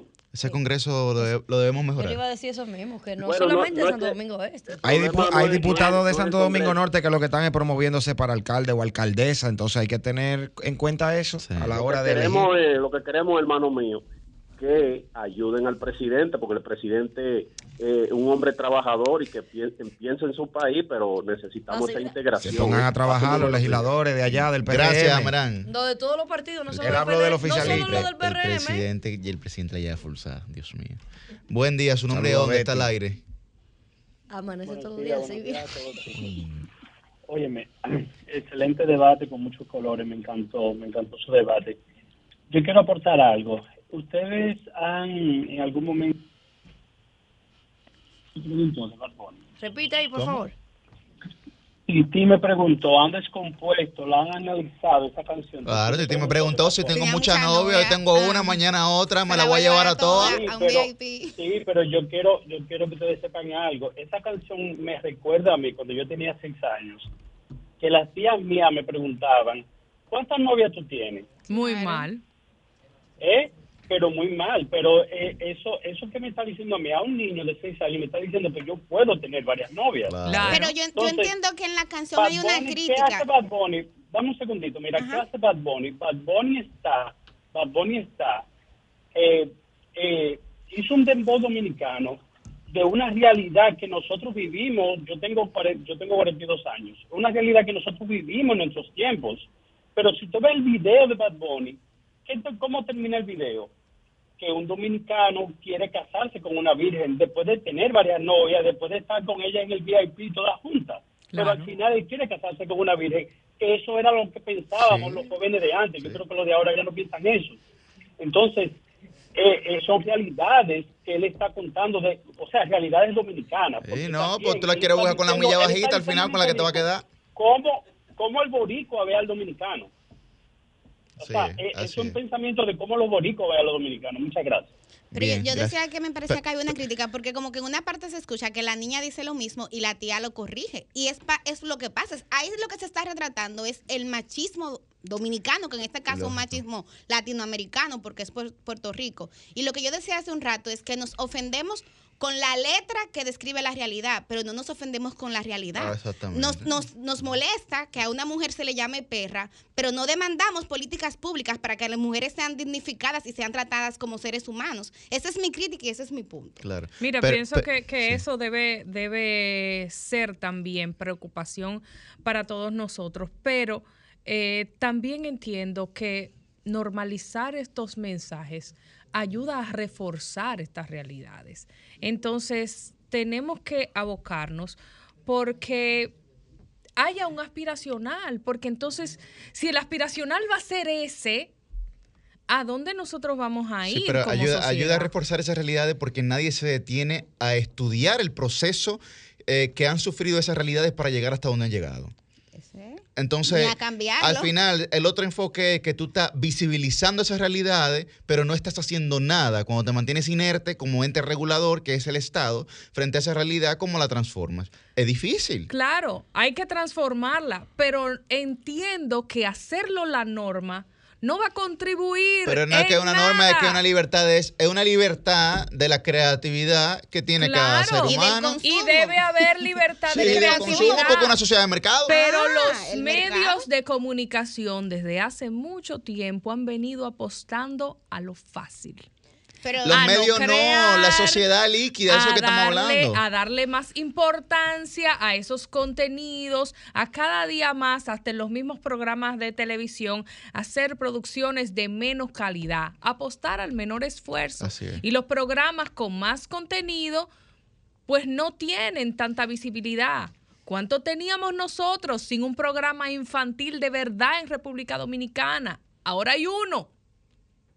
Entonces, ese tipo de decadencia, esas ausencias de contenido, por ejemplo, para los niños y enfocados en los niños, hace que antes mi ídolo era Icha, era la Pinky, ahora el ídolo de estos niños. Ahora va a salir un son- programa de televisión de niños, la Toki Toki. Entonces, ahora los ídolos de estos niños son contenidos que son para adultos. Pero, por ejemplo, yo, yo una pregunta antes de que ya nos O sea- vayamos para pasar a la ronda de comentarios. Por ejemplo, hablamos de la disrupción que bien señalaba Fran.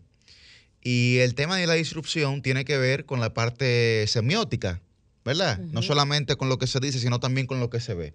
Por eso hemos visto vestuarios extravagantes, etcétera. Y con lo que se hace. Pero ¿quién comenzó, por ejemplo, aquí en la República Dominicana, con ese tipo de vestuarios extravagantes?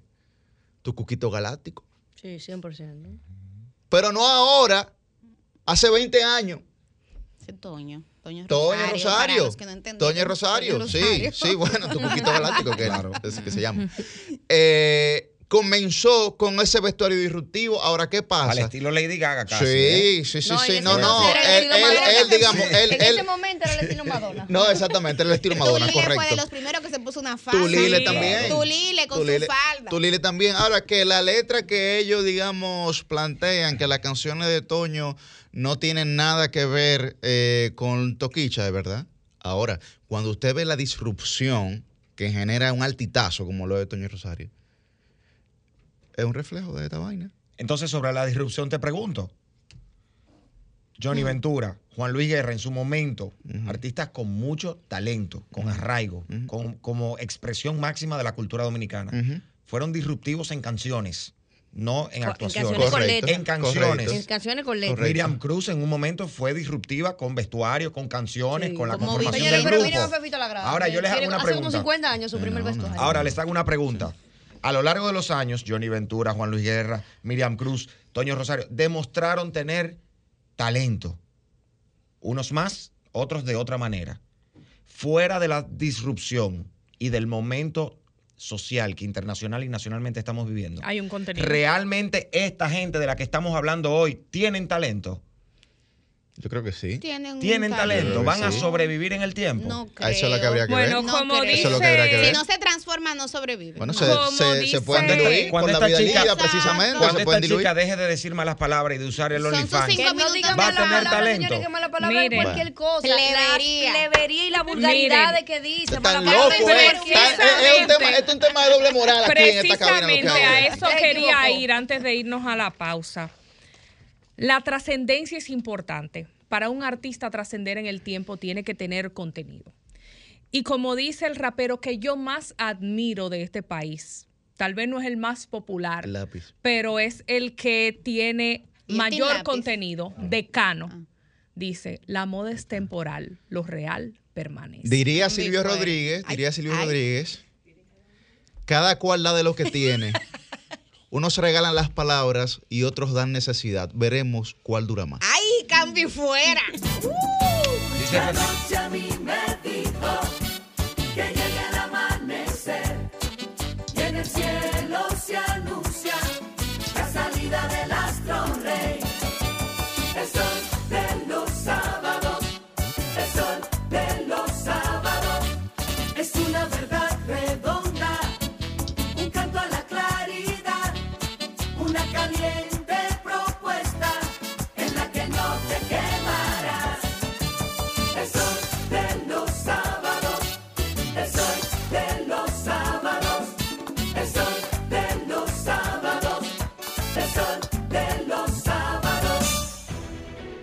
Bueno, a las 8 y 20 de la mañana vamos para el mambo, no vamos para el mambo. Esto está En caliente este- todavía para que ustedes sepan. En este sol de los sábados.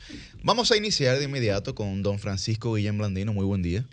Muy buenos días a todo el pueblo dominicano. Nuevamente gracias por estar en sintonía con nosotros. Para mí un placer estar aquí con nuestros compañeros y un abrazo a la distancia a los que no vinieron hoy. Espero que nos veamos en los próximos días. Vamos a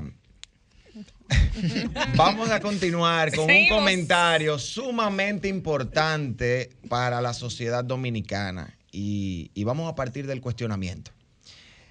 El martes 25 de octubre, es decir, el martes de esta semana pasada, o que termina ya mañana, el Partido Fuerza del Pueblo celebró una asamblea electiva para llevar 20 mujeres a su máximo órgano de dirección y estrategia política, es decir, a la dirección política, que hasta el momento solamente contaba con una mujer que es nuestra querida profesora doña Ligia Amada Melo de Cardona.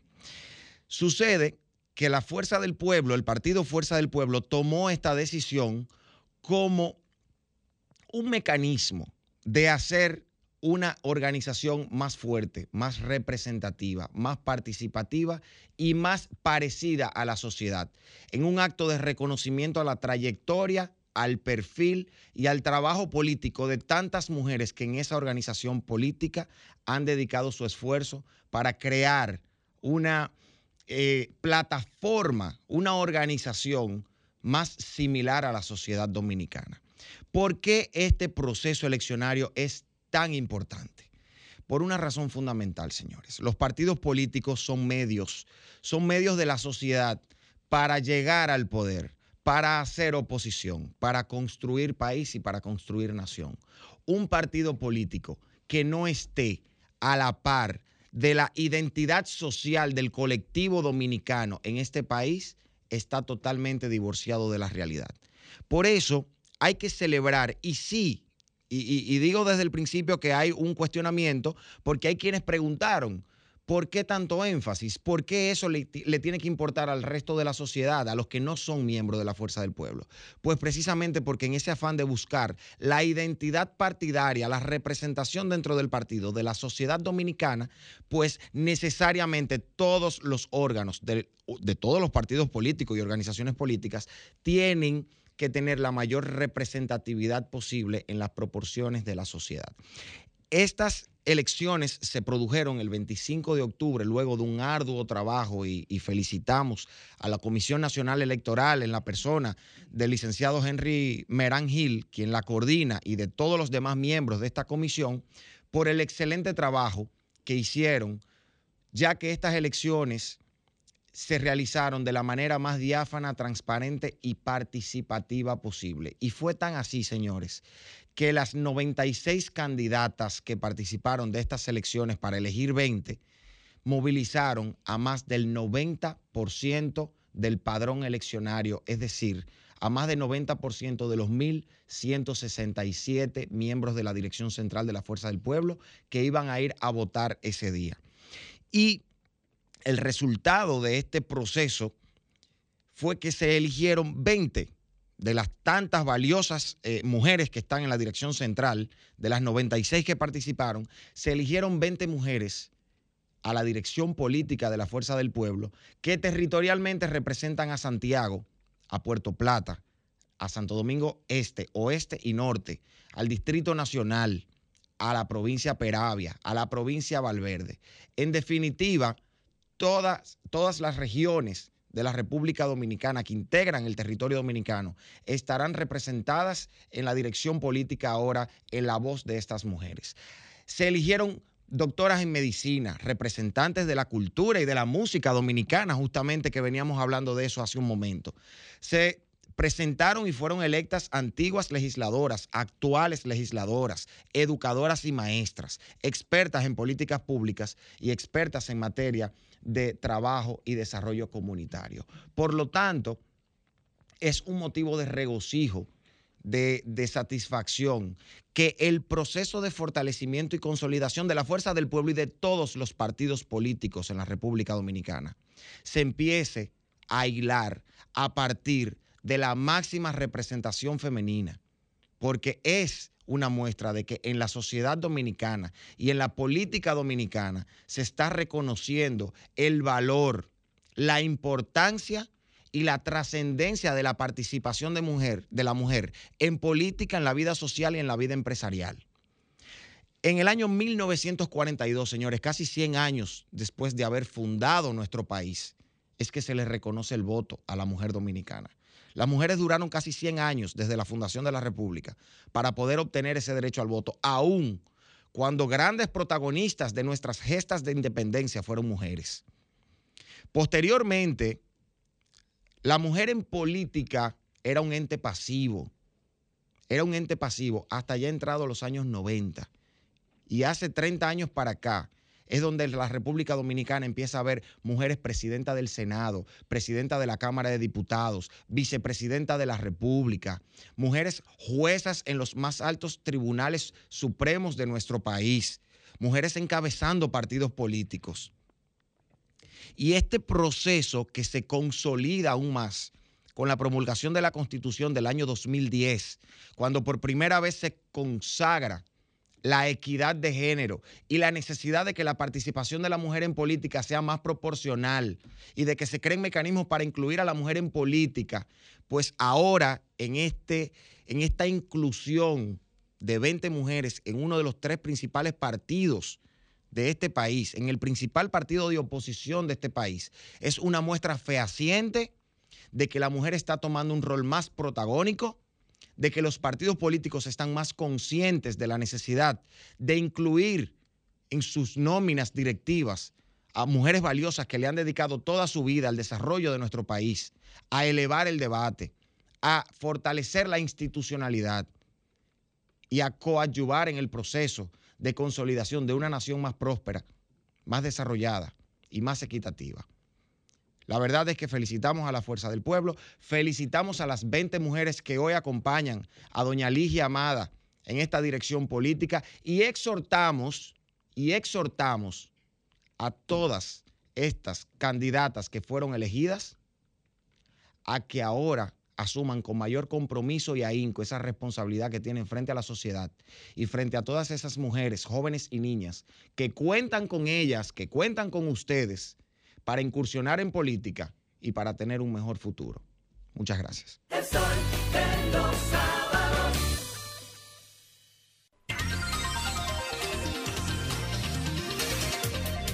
A las 8 y 28 de la mañana todavía la regidora del pueblo reniega de decir cuáles fueron las palabras iniciales de apertura de la cantante dominicana Toquicha Altagracia Peralta. No, La pero, Toqui. pero está todavía... Fueron palabras caninas, ya déjalo ahí. Ah, bueno. Bueno, pues muy buen día, muy buen día a la regidora del pueblo, Liz Mieses. Frío, frío y caliente, como decía una canción. Frío y caliente. ok, ok. Palabras, palabras eh, perrunas frías y calientes. Palabras más, palabras menos. Señores, muchísimas gracias. Como todos los sábados, siempre es un placer poder permitirme bajo esta plataforma expresar mis comentarios y debatir con relación a los mismos. El Dream Team de la radio. Inicio mi comentario hablando precisamente de la doble moral, de la doble moral que muchos utilizamos a veces para buscarle bajadero a las cosas. Y tengo que hablar con referencia a la expulsión que se le hizo a- al ex dirigente del Partido de Liberación Dominicana, José La Luz. Y hablemos de doble moral. José La Luz, que ha sido una persona, La Luz, no, perdón, La Luz, que ha sido una persona muy disruptivo también, valga la redundancia de, las palabras, ha mantenido dichas posiciones eh, a veces distantes de, de- de lo que debería ser la realidad de un dirigente partidario. Pero eso no es ahora. O sea, eso no es en el último mes. Eso ha sido en un transcurso del poco tiempo que yo tengo en política, lo, lo he estado viendo. Y veo cómo el partido lo expulsa, lo cual es parte de su protocolo, de su, sus reglamentos de ética partidario y se respeta, obviamente. Pero cuando hablo de doble moral, me pregunto por qué asimismo también no han expulsado a otros miembros del Partido de la Liberación Dominicana, los cuales incluso tienen casos abiertos, los cuales han estado en medio de diferentes situaciones no muy protocolarmente hablando afinadas a lo que debería ser eh, un miembro de un partido político. Y quiero que hagan un análisis con referencia a eso porque me llamó mucho la atención ver cómo expulsaron a este ex diputado por el Partido de la Liberación Dominicana con tantos miembros que hay que buscarle cuál es la, ¿cómo se puede decir una palabra bonita? Así como la de Toquicha.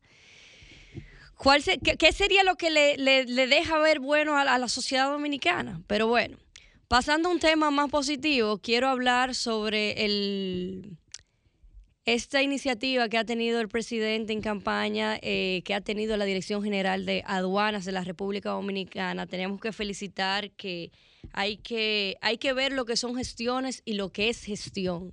Eduardo Sanz Lobatón ha demostrado que el político sí es un buen servidor público, está dando cátedra de lo que es el servicio público bajo la Dirección General de Aduanas.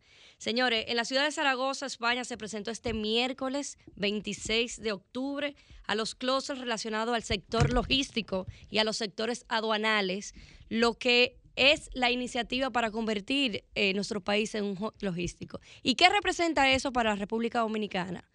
Representa no solamente mayor cantidad de empleos, representa no solamente mayor eh, incrementación del turismo, sino que también representa mayor economía a nuestro país. Hoy la República Dominicana está a un paso de convertirse en un hub logístico.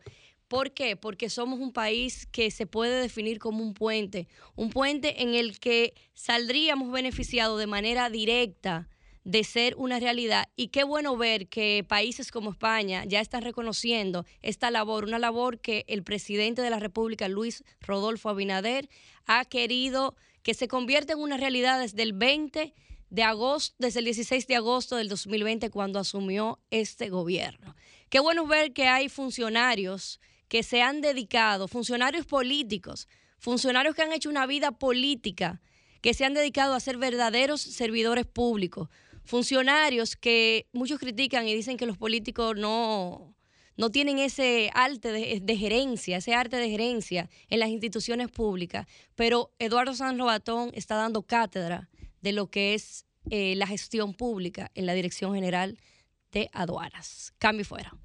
El sol de los sábados, el sol de los sábados, sol de los sábados.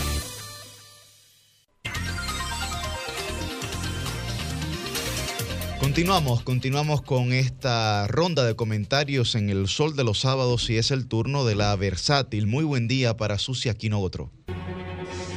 La licenciada, la, la, la, la licenciada denunciando los males. males Muchísimas gracias compañeros, feliz de estar como cada sábado ocupando uno de los micrófonos de Sol y pues en eh, franca comunicación con toda la gente que nos llama, que nos escribe y que está pendiente de todo lo que decimos aquí en cabina y por supuesto de toda esa eh, fructífera interacción que tenemos con ellos, la cual celebro y saludo. En primer lugar, quiero eh, destacar una información a modo de rendición de cuentas que da una de las instituciones del Estado de las labores que se hicieron en materia de asistencia para todas las personas afectadas por el huracán Fiona, que ya pues eh, hace dos meses, un poco más, fue en septiembre, si no me equivoco, que pasó el 19 de septiembre, pasó por nuestro país. Y a veces estos temas, bueno, pasó el huracán y quedan los damnificados en el olvido.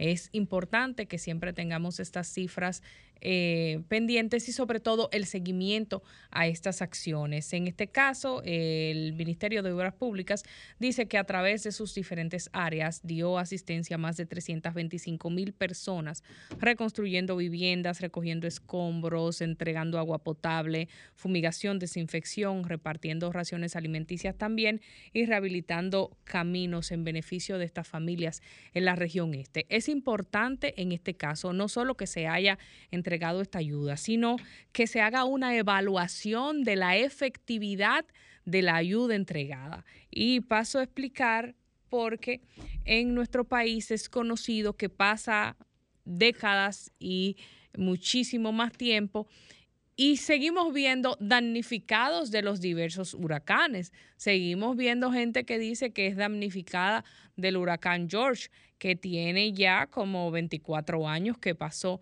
por República Dominicana. Todavía había gente que se atrevía a decir que era damnificado de el San Zenón y así los que quedaban vivos de David y, y sucesivamente. Ya de todos esos ciclones no tengo yo eh, tanto, tanto dato presente porque fueron previos a eh, nuestro nacimiento. Pero es una costumbre que se da en República Dominicana, de que pasan estos fenómenos, se entrega ahí una ayuda cuanto cuanto y se deje ese tema suelto en banda. Entonces es importante que esta labor que se está realizando pueda no solamente arrojar una data para decir hicimos esto, sino para dar un seguimiento a quienes se le entregó, a quienes faltó y cómo se puede mejorar la calidad de vida de estas personas para restituirla por lo menos a la situación que tenían previo a estos fenómenos y que pueda esto eh, buscársele alguna salida para que no se replique nuevamente, eh, que sean las mismas personas que cada vez que viene un fenómeno atmosférico, al vivir en una situación vulnerable, pues vuelvan y caigan en este ciclo de perderlo todo cuando pasa algo. Señores, y en otro orden quiero destacar la difícil situación que vive Haití y que también vive República Dominicana porque lo que pasa allá nos afecta aquí. Según el organismo internacional o la Organización Internacional para las Migraciones que pertenece a la ONU, unas 96 mil personas en Haití han huido de sus hogares, específicamente en Puerto Príncipe, debido a toda esta violencia y a toda esta criminalidad. Esto ha impulsado, por supuesto, al gobierno haitiano a pedir el auxilio y la intervención de tropas extranjeras porque no pueden controlar, no tienen control de su territorio. Entonces, eh, un, un gobierno que no tiene control de su territorio está en entiendo yo, la peor de las situaciones en materia de gobernabilidad. Estas pandillas que controlan aproximadamente el 60% de Puerto Príncipe se dedican a violar, a incendiar y a hacer todo tipo de acciones criminales y vandálicas, secuestrando, extorsionando y manteniendo en jaque a toda esta población, lo cual empuja obviamente al éxodo de esas personas.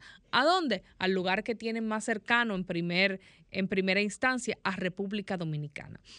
Y por esto es que nosotros tenemos que presionar cada vez más para que a nivel internacional estas tropas lleguen, esta acción conjunta de, las, de los países que más pueden, llegue a Haití, donde todavía Canadá eh, y Estados Unidos no se deciden de quién o se comprometen de quién es que va a liderar esta misión que tanto se necesita. Ahí recoge la prensa que el primer ministro de Canadá, Justin Trudeau, y Anthony Blinken, secretario de Estado de Estados Unidos, se reunieron, pero al final hablar este tema no llegó como a parir nada, no llegó a un resultado. Y a República Dominicana le urge poder gestionar que esto tenga un fin positivo para lograr una especie de estabilidad en ese vecino país.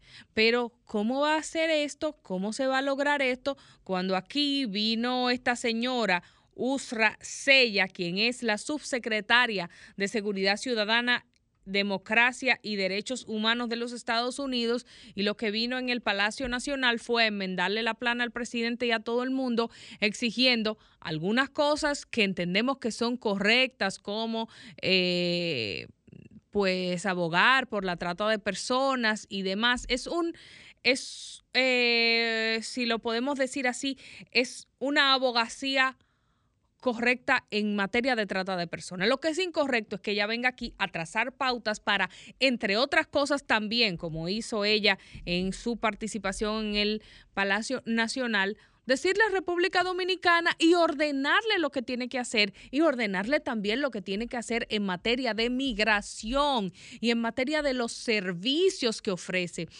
a todo el que se encuentre en nuestro territorio que no sea dominicano. Aquí está harto con J el Servicio Nacional de Salud, el Ministerio de Salud Pública, por ejemplo, de dar en este y en el anterior gobierno cifras de cómo se ha estado privilegiando en cierto, en cierto sentido a eh, los nacionales haitianos en la atención en salud en nuestro país. Se quedaron muchos niños dominicanos sin cupo en las escuelas públicas porque ya lo tenían copado los nacionales haitianos. No es que se le niegue atención. Aquí no se le está negando atención. Aquí se le está dando prioridad al que llegue primero y ellos llegan primero. Y muchos de los dominicanos se quedan sin esos servicios porque ya lo ocupó un haitiano antes que un dominicano. Entonces no puede irse impune esta representante de los Estados Unidos de venir a trazarle la pauta en pleno Palacio Nacional al presidente y a todo el mundo y que nadie, ni siquiera, tampoco es que van a romper la diplomacia, pero por lo menos le aclaren cuál ha sido la situación en la cual República Dominicana siempre ha estado dando lo, lo que no tiene para el vecino país de Haití. Debió dársele una respuesta educada pero contundente a esta persona. No podemos nosotros gritar en escenarios internacionales y cuando recibimos al poder aquí en nuestra casa de gobierno, entonces dejar que ellos sean los que manden por encima del poder ejecutivo dominicano, que aquí no somos Estado libre asociado.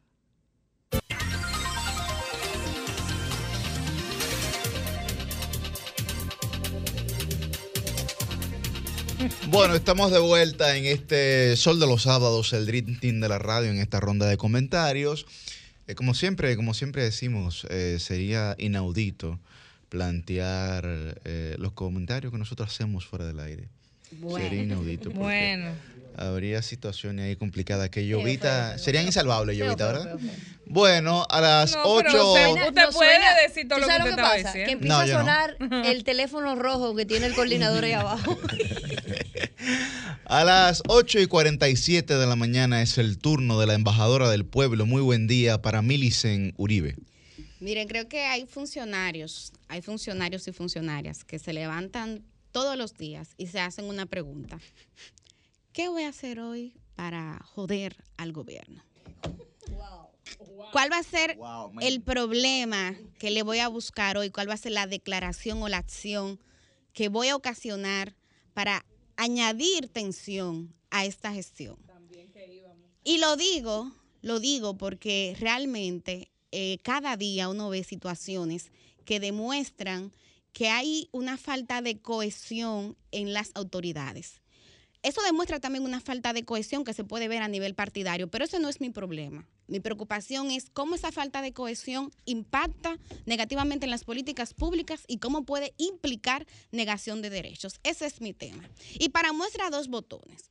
Número uno, yo vengo aquí advirtiendo del caso de cómo se ha registrado un alza inexplicable en la factura eléctrica en promedios que van entre un 50 y un 100%. En estos días recibo una nota de prensa de una de las EDE, o donde se hablaba más bien de una de las EDE, EDE Norte, y yo digo, oh, por fin se va a explicar, va a dar EDE Norte una explicación a qué es lo que está pasando con el tema de la facturación eléctrica y de la calidad del servicio. ¿Ustedes saben cuál era el contenido de esa nota de prensa? Que el quien es hoy gerente general de EDE Norte va a aspirar a la alcaldía de Santiago. ¿Ustedes están oyendo eso? En un momento donde hay tantos cuestionamientos al tema del precio de la energía eléctrica, uno de los principales incumbentes del sistema, en vez de dedicar tiempo para darle una respuesta a la gente de qué es lo que está pasando y ver cómo solucionar ese problema, él está pensando en aspirar. Pero faltan dos, ah, falta un año, falta un año según la ley para la campaña y faltan dos años para las elecciones. Entonces, tranquilo, espérese, usted no sabe que la mejor campaña no es lo que se hace, sino lo que se ha hecho. Concéntrese en hacer una buena gestión en las EDES, que la luz le llegue, le llegue a la gente y le llegue a un precio justo, antes de usted estar pensando en otra posición. Ahí hay un huevo. Pero veamos el segundo eh, tema. El caso de migración y Jesús Núñez, líder de los Cañeros. Los Cañeros es un movimiento social que se ha dedicado a reivindicar el derecho a que trabajadores que durante muchos años trabajaron aquí la caña de azúcar, que incidieron en el fenómeno denominado economía del postre, que era cuando República Dominicana parte de su PIB dependía justamente de industrias como la caña de azúcar o el cacao, tengan una pensión justa. Pues resulta que Jesús Núñez tiene un cáncer y está en una etapa crítica. Se hace una recolecta, un serrucho para que él logre juntar el dinero necesario e irse a tratar su cáncer, no a Estados Unidos, ni- no a Miami, a Cuba. En ese serrucho participa el presidente de la República, Luis Abinader, 700 mil pesos puso. Jesús anteriormente había ido a sacar su pasaporte, lo renovó, le dieron su pasaporte. Perfecto, la Dirección General de Pasaportes de la República Dominicana le otorga su libreta. Señores, el día que Jesús se dispone a salir del país, ¿saben lo que pasa? No lo dejan salir. No lo dejan salir. Ah, que tiene un impedimento de salida. ¿Y cómo si él tiene un impedimento de salida le dieron su pasaporte y le dejaron hacer todo ese proceso migratorio? ¿Qué pasó ahí? ¿Y cómo si él tiene un impedimento de salida el presidente Luis Abinader sabe que él se va de viaje, aporta recursos financieros? ¿Dó- ¿Dónde está la inteligencia? Los organismos de inteligencia, me refiero, del Estado Dominicano. Y yo sé, eh, o sea, el caso de Jesús Núñez no se hizo viral. Yo sé que aquí, lamentablemente, en República Dominicana, Black Life doesn't matter. Él es pobre y es negro. Eso, eso no son los temas que se hacen tendencia. Pero eso fue una vejación de derechos humanos muy importante que pudo representar un escándalo de magnitud internacional, no solamente para el gobierno, para el país, que es lo que a mí más me preocupa, porque este señor se pudo haber muerto, el cáncer está en una etapa terminal y ese señor se le impidió sin explicación, porque dice él que cuando él sacó su pasaporte, él preguntó, ¿tengo algún impedimento, no? Y cuando lo detuvieron, que lo mandaron para el cuartico en migración, él preguntó en el aeropuerto, ¿por qué me detienen? Y nadie le supo dar una explicación. Es una vejación de derechos humanos que yo sé que a mucha gente no le importa simplemente porque su protagonista fue una persona negra y pobre, pero yo creo que debe de llamarnos la atención como seres humanos. Nada humano me es ajeno. Yo como periodista esa es mi responsabilidad. Yo sé que estamos en la época, lo discutíamos ahorita, de los likes, de los views. Yo sé que este tipo de reclamo no genera like, no genera view. Pero yo tengo una responsabilidad social y trato siempre de esta poderosa plataforma que es Sol de los Sábados y RCC MIDI, Sol FM, usarla justamente a favor de causas como esas. Pero está bien, digamos que ese no sea su tema. Muy bien.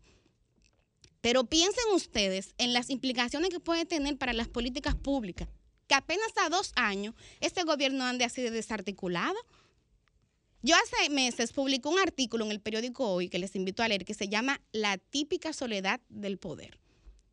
Y ponía que Luis Abinader está viviendo eso. ¿Por qué? Desde las ciencias políticas se ha estudiado un fenómeno, que es que los gobernantes cuando están terminando sus periodos y no tienen posibilidad de reelegirse, el círculo cercano lo deja solo. Sobre todo cuando es un círculo que no es incondicional, sino que está ahí justamente en busca de poder o de recursos. Lo dejan solo. Pero en el presidente Abinader hemos visto ese fenómeno desde el principio. Señores, este hombre está gobernando prácticamente solo. Y los funcionarios, muchos de ellos, lo que hacen es buscarle problemas, porque con ese caso de inmigración, ¿sabe lo que tuvo que hacer el presidente? Llamar a Jesús y decirle, mira Jesús, yo no tengo nada que ver con eso. Yo no tengo nada que ver con eso, pero es su gobierno. Es su gobierno. Entonces yo creo que es importante que el gobierno tenga coherencia. Las políticas públicas tienen que ser, usted no puede por un lado estar haciendo una cosa y por otra otra. ¿Qué desorden es esto? Y ojo, y aquí sí me voy a lo partidario. Señores, aquí la campaña lamentablemente e ilegalmente comenzó. El PRM dio mucha funda en campaña, en la campaña anterior, que se prepare entonces para eso. Y si es con ese nivel de desorden interno que lo van a esperar, mal lo veo mal lo veo. Entonces cierro este comentario diciendo eh, lo siguiente. Creo que hay que ponerse de acuerdo y que ojalá estos síntomas que hemos visto, estas señales que se están enviando, eh, sirvan co- como señales de alerta para que el gobierno sepa que tiene que compactarse. Porque de lo contrario, hay una frase ahí que yo voy a decir. Si se mantienen así, los veo feo para la foto, porque lamentablemente, Humberto, estoy viendo demasiadas fallas en su lógica. Cambio fuera.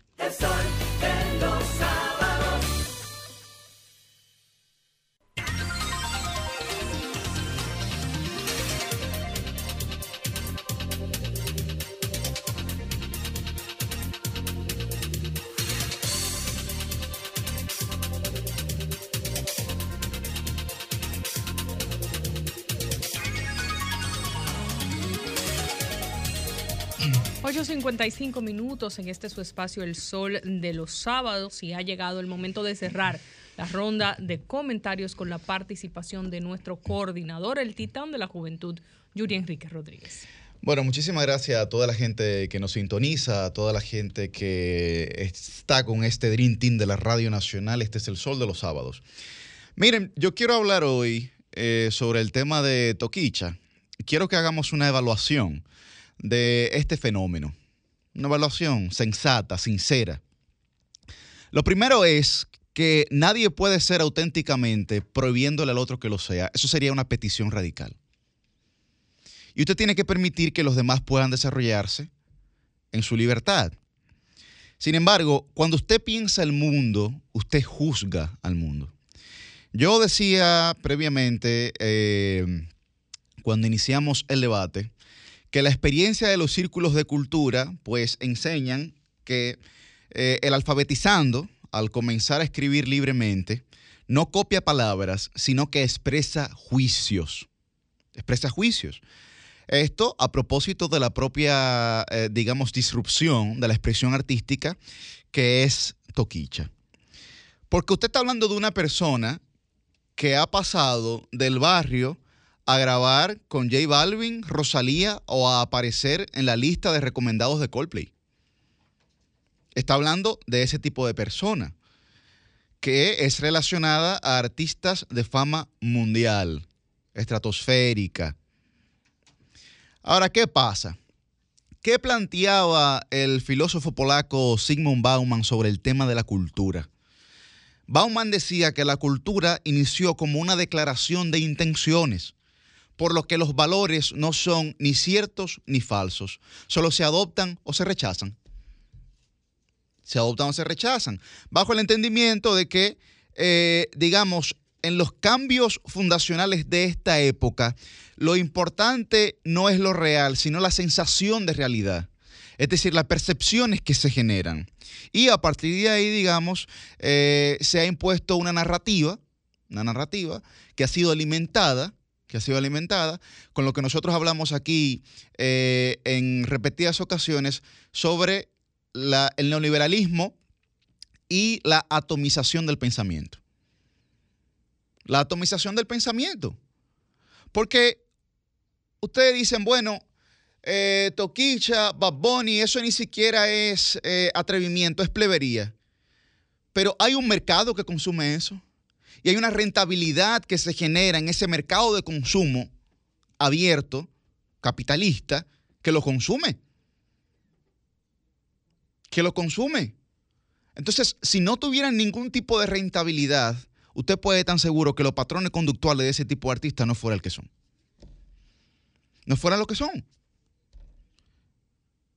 A pesar de que pueda haber una noción de creatividad detrás de eso, pero ¿qué plantea el mismo Bauman? La vida líquida, la sociedad líquida y el amor líquido, lo que quiere decir es que los individuos ya no tienen una responsabilidad colectiva sobre la sociedad, sino que prima precisamente la individualidad. Por eso Toquicha le preguntaron en una entrevista si ella entendía que ella tenía alguna responsabilidad sobre la consecuencia que pudieran generar eh, sus canciones. Y ella decía que no, que ella no se sentía con ningún compromiso social y que la responsabilidad de la consecuencia que pudieran surgir de esas canciones eran de los padres que permitían que los niños menores de edad escucharan esas canciones porque ella decía que su público no eran los niños, que su target de mercado no eran los niños. Entonces hay una distorsión porque nosotros estamos haciendo un análisis cultural sobre la realidad de Toquicha cuando el análisis debería ser un análisis de mercado o de consumo. Son dos análisis completamente distintos. Ahora, en la lucha cultural, en la lucha cultural, ¿qué, bueno, ¿qué explicaba, por ejemplo, eh, Paulo Freire? Bueno, Pablo Freire, en su libro Pedagogía del Oprimido, decía que no hay palabra verdadera que no sea una unión inquebrantable entre acción y reflexión, por ende, que no sea praxis. Entonces, ¿qué nosotros estábamos diciendo anteriormente? Que lo que ella está mostrando en esas letras es una praxis de lo vivido. Es una expresión de lo vivido. Por eso las palabras en los seres humanos eh, no son una expresión de nuestra imaginación, son una expresión de nuestra memoria. Deberían ser una expresión de nuestra imaginación, lo hablaba, lo planteaba García Márquez, pero son una expresión de nuestra memoria. Ahora bien, ¿cuál es la otra parte? La parte semiótica, en la que se genera, digamos, una disrupción, como planteaba eh, Francisco. Eh, con este tema de los vestuarios, con este tema de utilizar ropas que se supone que correspondían a un sexo o a un género particular y que ahora lo utilizan los demás. Bueno, ¿quién entendió eso en su genialidad hace años? Picasso con el Guernica. Picasso con el Guernica entendió en su genialidad que una impresión perdura más que un mensaje lineal en el arte pero también en los análisis discursivos. Entonces, cuando usted es consciente de que usted puede durar décadas fomentando un mensaje lineal que se puede ver eh, disminuido, soslayado por una impresión y que la gente en su conciencia va a guardar esa impresión por encima del mensaje lineal. Óyeme, pero entonces déjame dedicarme a yo plantear el tema de la impresión y no estás jodiendo con un mensaje lineal para durar una década para tener que conseguir algún tipo de éxito. Pero me parece a mí un análisis de lo más lógico. Entonces, la pregunta que nosotros tendríamos que hacernos, tendríamos que hacernos, es que si, bueno, ciertamente, si se genera una reflexión social a partir de estas expresiones artísticas, porque no es que nosotros estamos promoviendo lo que Toquicha está diciendo, lo que Bad está diciendo es que hay una, se, visualiza, está visible, pero nadie toma una acción real que procure resolver esas expresiones de una realidad que es inapelable, que se vive día a día. Bueno, estamos hablando de que la República Dominicana es el país que encabeza la tasa de embarazo en adolescente en América Latina. Bueno, nadie dice nada. Nadie dice nada, pero ¿cómo usted cree que los tigres enamoran a la muchachita en los barrios? Me gusta el color de tus ojos cafés. Tu pelo es color oro. No, pero, pero sabemos que no es así, señores. Sabemos que no es así. Ah, bueno, entonces eh, el escenario de la juventud en la República Dominicana. Usted dice, bueno, la República Dominicana está encabezando la tasa de desempleo juvenil en toda América Latina junto con México, sobrepasando el 34%. Entonces, cuando usted dice, bueno, hay 100 desempleados, de esos 100 desempleados, 34, 35 son jóvenes. Con una incapacidad de poder adquisitivo, pero tienen que vivir la vida, tienen que buscársela por otro lado. Entonces, yo creo, yo creo que nosotros, como sociedad, deberíamos hacer un ejercicio responsable de valorar este tipo de realidades y este tipo de expresiones. Decía García Márquez eh, eh, que, que no hay concepto que tarde o temprano no sea rebasado por la vida. Entonces, por más concepto cultural que usted tenga, si su vida, si su realidad no responde a esas concepciones culturales que nosotros entendemos como idóneas, óyeme, no puedo actuar sobre la base de eso porque no es lo que concibe mi conciencia. Entonces está muy bien criticar a Toquicha y que ella diga que, somos una perra en calor y que, bueno, sí está muy bien. Ahora, ¿cuál es la respuesta institucional y estatal? ¿Cuál es la respuesta de quienes tienen responsabilidad social sobre esas realidades? Porque criticar por criticar, la crítica estéril, bueno, está muy bien. Finalmente, finalmente, si nada se hace, si nada se hace sobre esa situación, decía García Márquez, que quizá la lógica formal quede degradada a un método escolar para que los niños entiendan cómo era la antigua y abolida costumbre de equivocarse. Y quizás la tecnología inmensa y compleja de las comunicaciones actuales sea simplificada con la telepatía. Sería como una especie de primitivismo ilustrado cuyo instrumento esencial ha de ser la imaginación. Usted solamente eh, puede imaginar, puede imaginar lo que su memoria ha concebido previamente. Previamente.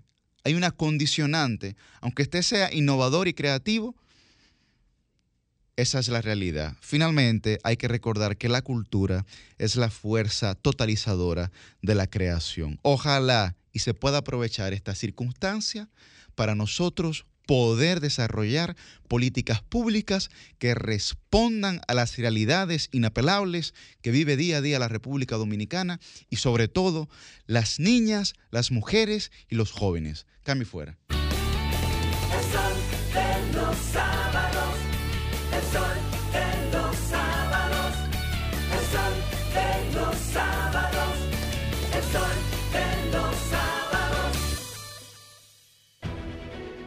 Sol 106.5, la más interactiva.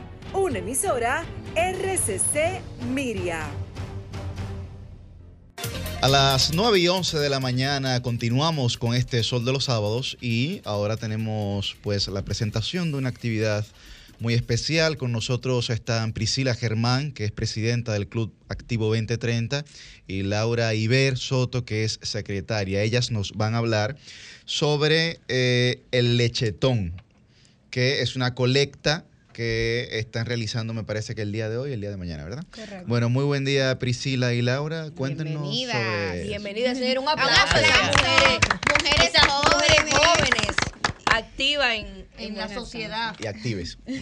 Gracias. Eh, buen día.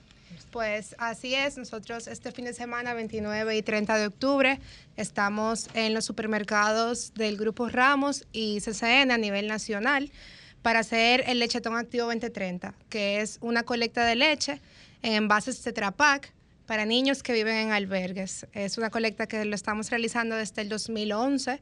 Este es nuestro año número 11. Y eh, bueno, a nivel nacional siempre tenemos el, el apoyo de Tetra Pak como uno de los principales eh, empresas que nos apoyan. Y bueno, estamos este año intentando colectar 43 mil litros de leche para poder llegar a niños vulnerables. ¿De qué edades son los niños a los cuales eh, se les va a entregar eh, pues este insumo necesario para su alimentación? Y te lo pregunto porque a veces por las carencias económicas, niños inclusive que tienen sus padres, estos nos comentas que están en albergues, tienen desde más temprano de la cuenta que iniciar a consumir algunos alimentos que no son los más adecuados para ellos, precisamente por la escasez de recursos económicos. Eso es correcto. Eh, idealmente, la leche es, es para niños a partir de los dos años, que son los que pueden consumir la leche entera, que es lo que nosotros le solicitamos a las personas que nos donen. Primordial, eso no quita que si alguien quiere donar alguna otra clase de leche no la pueda donar. Eh, porque esta es la que aporta los mayores nutrientes para los niños en su etapa de desarrollo, que es cuando nosotros queremos aportarle un vaso de leche durante tres meses. Así nosotros procuramos que los niños que viven en estos lugares, en estos recintos que no siempre tienen el apoyo de sus padres o que sus padres carecen de los recursos para darle la correcta alimentación, nosotros podemos asegurar de que por lo menos esos nutrientes ellos los consigan.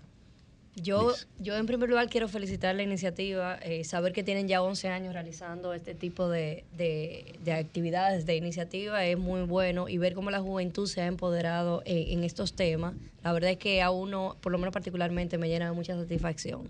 ¿Cómo es el proceso para la donación? ¿Se va directo al súper? ¿Se le entrega a ustedes? ¿Cómo es? Nosotros vamos a estar identificados con t-shirts, también van a, a tener eh, afiches y los chalecos que identifican a los miembros del Club Activo 2030. Eh, vamos a estar en las entradas del supermercado solicitándole a la gente, explicándole la mecánica y ahí las personas entran al supermercado, adquieren la leche en envases Tetra Pak y luego entonces al final la depositan en los carritos que ¿Y, nosotros y los a estar ahí. supermercados son? En Santo Domingo vamos a estar en Sirena Luperón, Sirena 360, Multicentro Churchill, Nacional de la Lincoln, Nacional Metro Plaza y Jumbo Luperón. Bueno, finalmente, porque ya el tiempo se acabó, pero yo quiero muy brevemente, Priscila y Laura, si ustedes nos pueden contar qué las motivó a ustedes a apoyar una causa tan linda como esta. Y lo pregunto porque son momentos en que la juventud dominicana está bajo hacer. Hay gente que dice la juventud está perdida. Entonces, verlas a ustedes tan joven, involucradas en una causa social tan importante y bonita como esta, ¿qué les motivó a decir, mira, yo quiero aportar, yo no quiero ser una más del montón? Creo que lo principal que nos motivó es la vocación de servicio que las dos tenemos. Eh, yo llegué al club ah, por Priscila. Priscila fue la que me motivó a unirme. Y este fue el primer proyecto en el que nosotros participamos hace seis años cuando nos unimos al club. Y el sentimiento que brinda uno poder ir a los albergues donde los niños te están esperando, porque nosotros vamos a estos lugares y ya nos esperan y nos dicen, ay, la leche, Llegaron. miren, se nos había acabado, nosotros no sabíamos qué íbamos a hacer. Ese sentimiento que nosotros podemos, sabemos que estamos aportando a los niños que están en condiciones que ellos no buscan, sino que por situaciones distintas han llegado ahí, eh, para nosotros es un motor, un motor que todos los años nosotros siempre nos paramos y tenemos la en el corazón el sentimiento de que siempre vamos a recibir el apoyo de muchos dominicanos que también quieren ver a esos niños progresar. Qué linda, a darle un Bueno. aplauso. Antes de culminar, señores, perdón, antes de culminar, si tienen redes sociales o algo que puedan Ah, sí, expresarlo por esa vía. Sí, el Instagram del Lechetón es arroba lechetón activo 2030 RD. El Club de Santo Domingo, el Club Activo 2030 de Santo Domingo, el Instagram es arroba activo 2030 SD. Entonces, eh, recalcar que estarán el día de hoy y el día de mañana. ¿En qué horarios? 10 a 7 de la noche. 10 de la mañana, pues. 7 de la noche. Pues ojalá que, que toda la gente pueda asumir esta causa como propia en el momento más sublime de la vida, que es la niñez, ¿verdad? Y que son los desprotegidos y desamparados porque no tienen la posibilidad de ninguna manera de acceder a este tipo de oportunidades. Creo que lo que hace el Club Activo 2030 debe pues eh, ser reconocido por la sociedad y apoyado también. Así que muchísimas gracias y le deseamos muchos éxitos. Gracias. Cambio fuera. La noche a mí me dijo que llega el amanecer, que en el cielo se anuncia la salida del astro rey. El sol de los sábados, el sol de los sábados, el sol de los sábados, el sol de los sábados.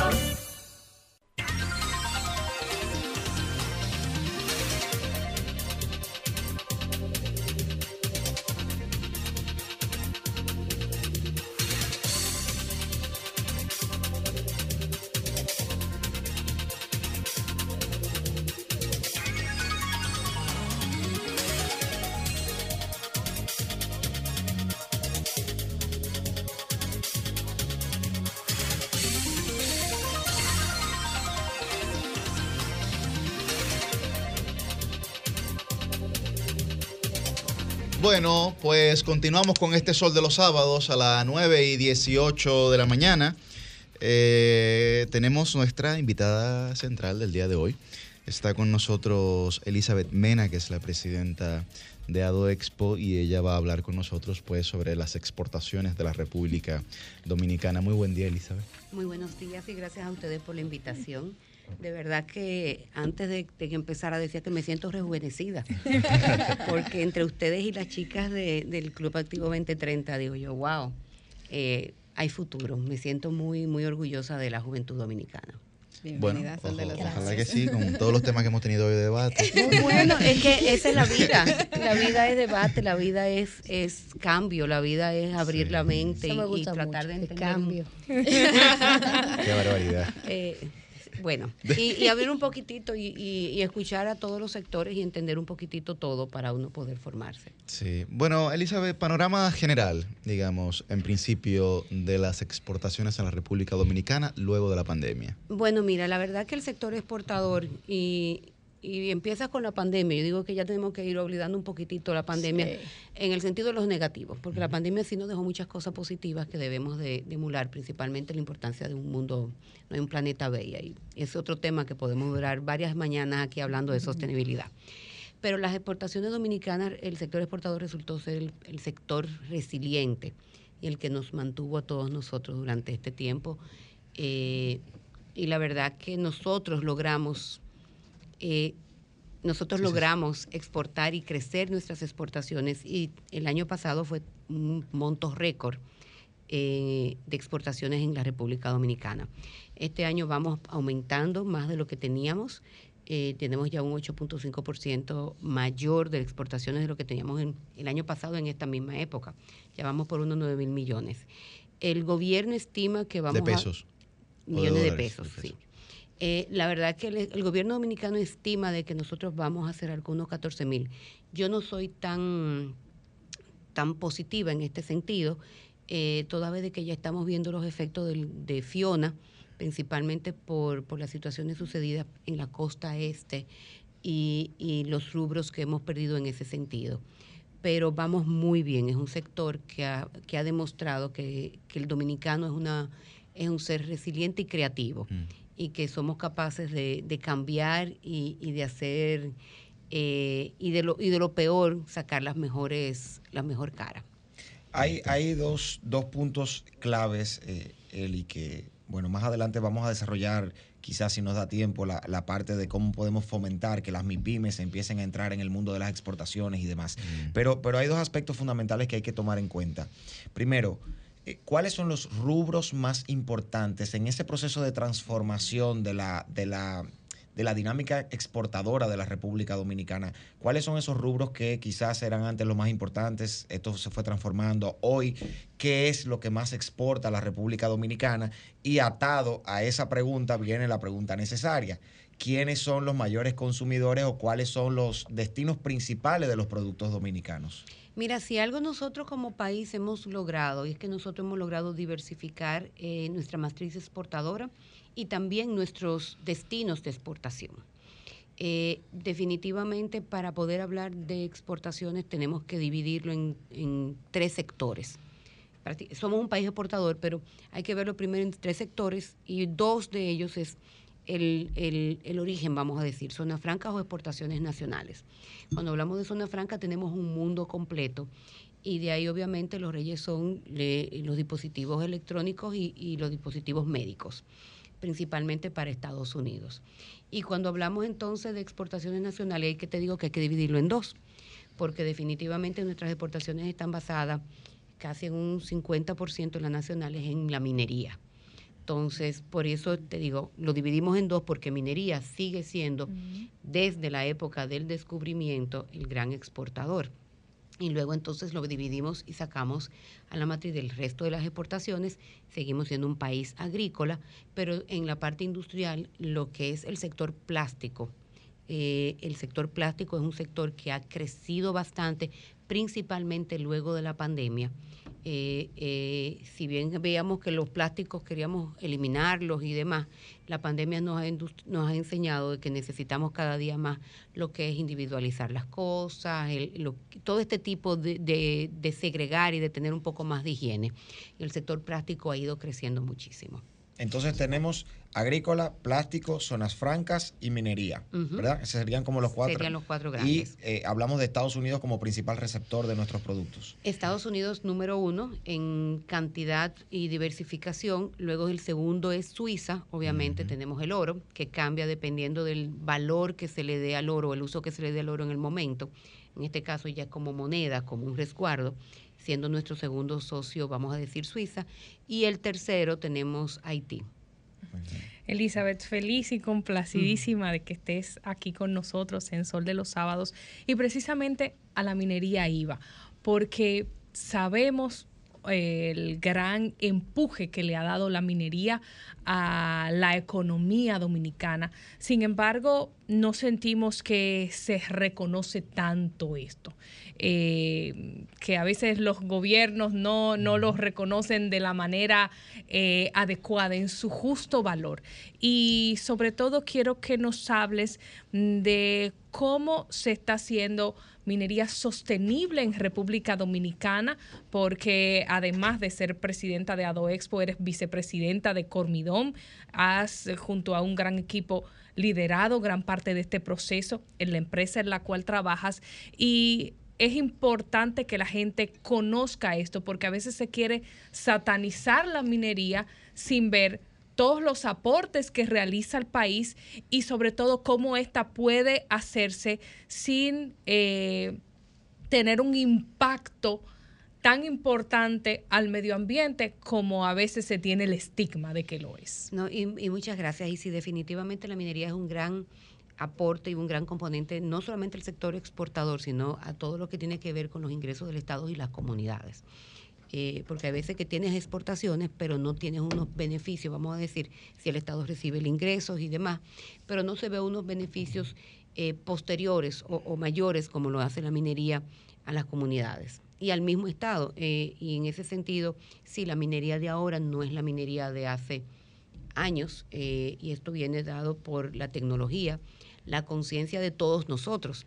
Y yo hago un ejemplo, y es de que me imagino tú tienes un bebé. Sí. Eh, tú ahora no sales en una silla de carro. En la época tal vez en la que tú naciste, tu mamá iba contigo cargada en el asiento atrás.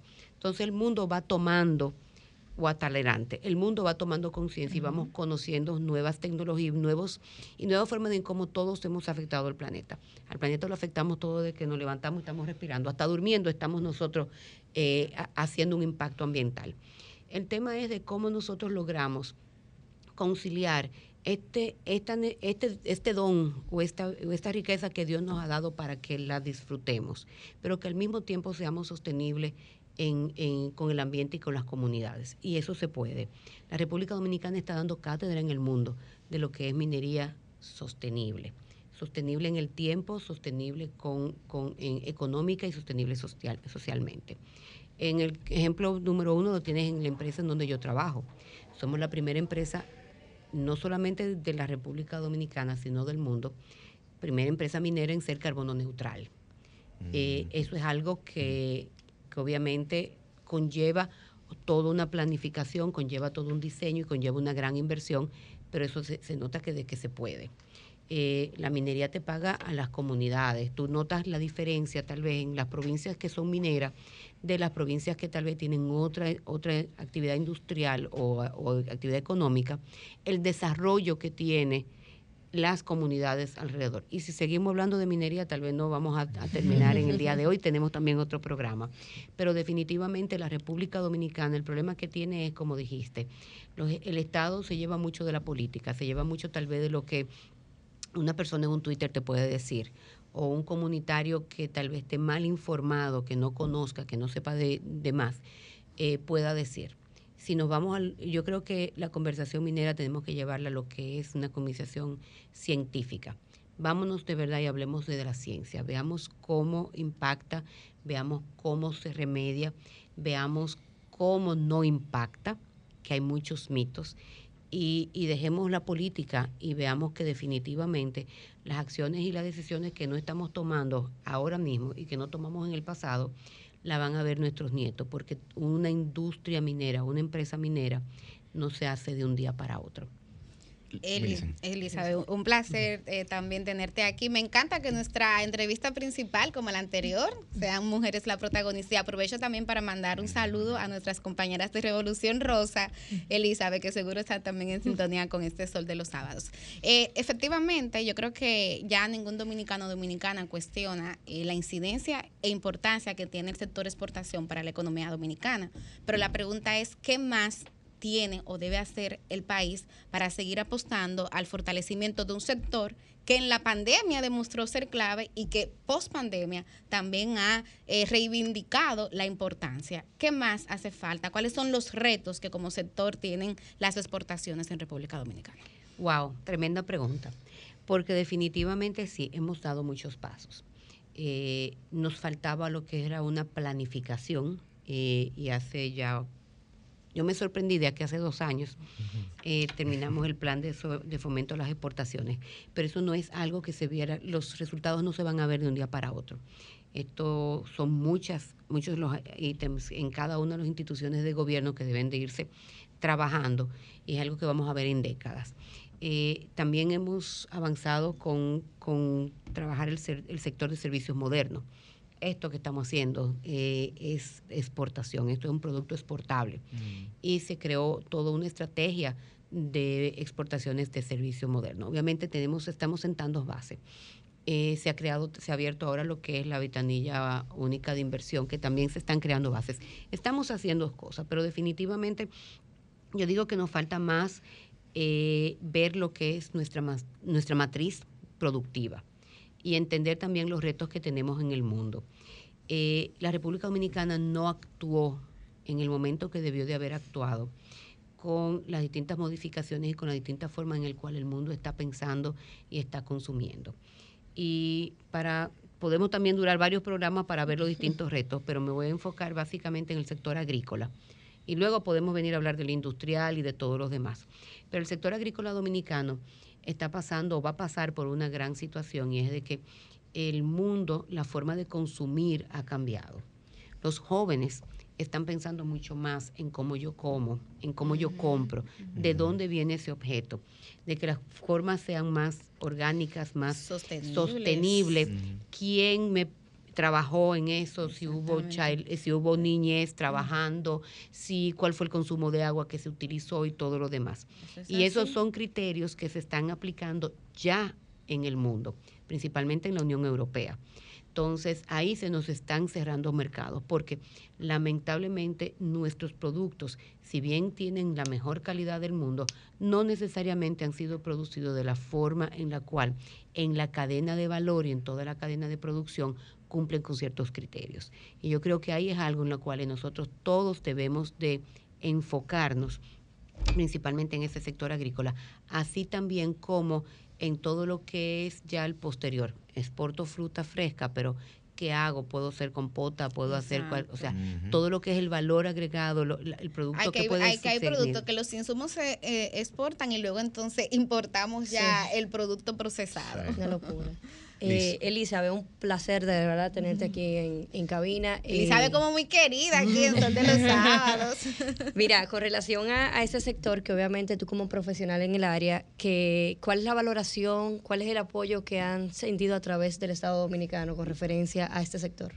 Mira, de verdad que lo que como hablaban, eh, hemos trabajado bastante con las distintas instituciones. Que vamos, perdón, va muy cercano con el Ministerio de Industria y Comercio. Eh, exacto, mira, vamos muy trabajando con de la mano primero con ProDominicana, que es la institución que es la homóloga nuestra, y ahí es donde iniciamos en los primeros 100 días, digo yo, un trabajo intenso, sacar el plan de fomento a las exportaciones.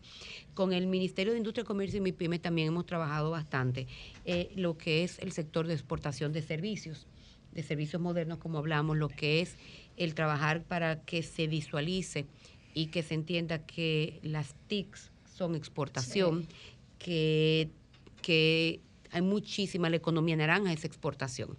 Entonces, ahí hemos trabajado una estrategia y estamos de la mano con ello. Pero también el Ministerio de Industria y Comercio, MIPYME, ha trabajado mucho con lo que es la parte de la industria, eh, principalmente lo que es la parte de eh, entrenamiento a lo que es producción sostenible en la industria, llevar todo lo que es la, la industria 4. punto- la 4G, vamos a decir también. O sea que hemos trabajado muy de la mano. Con aduanas, aduanas ha avanzado mucho con los proyectos de 24 horas.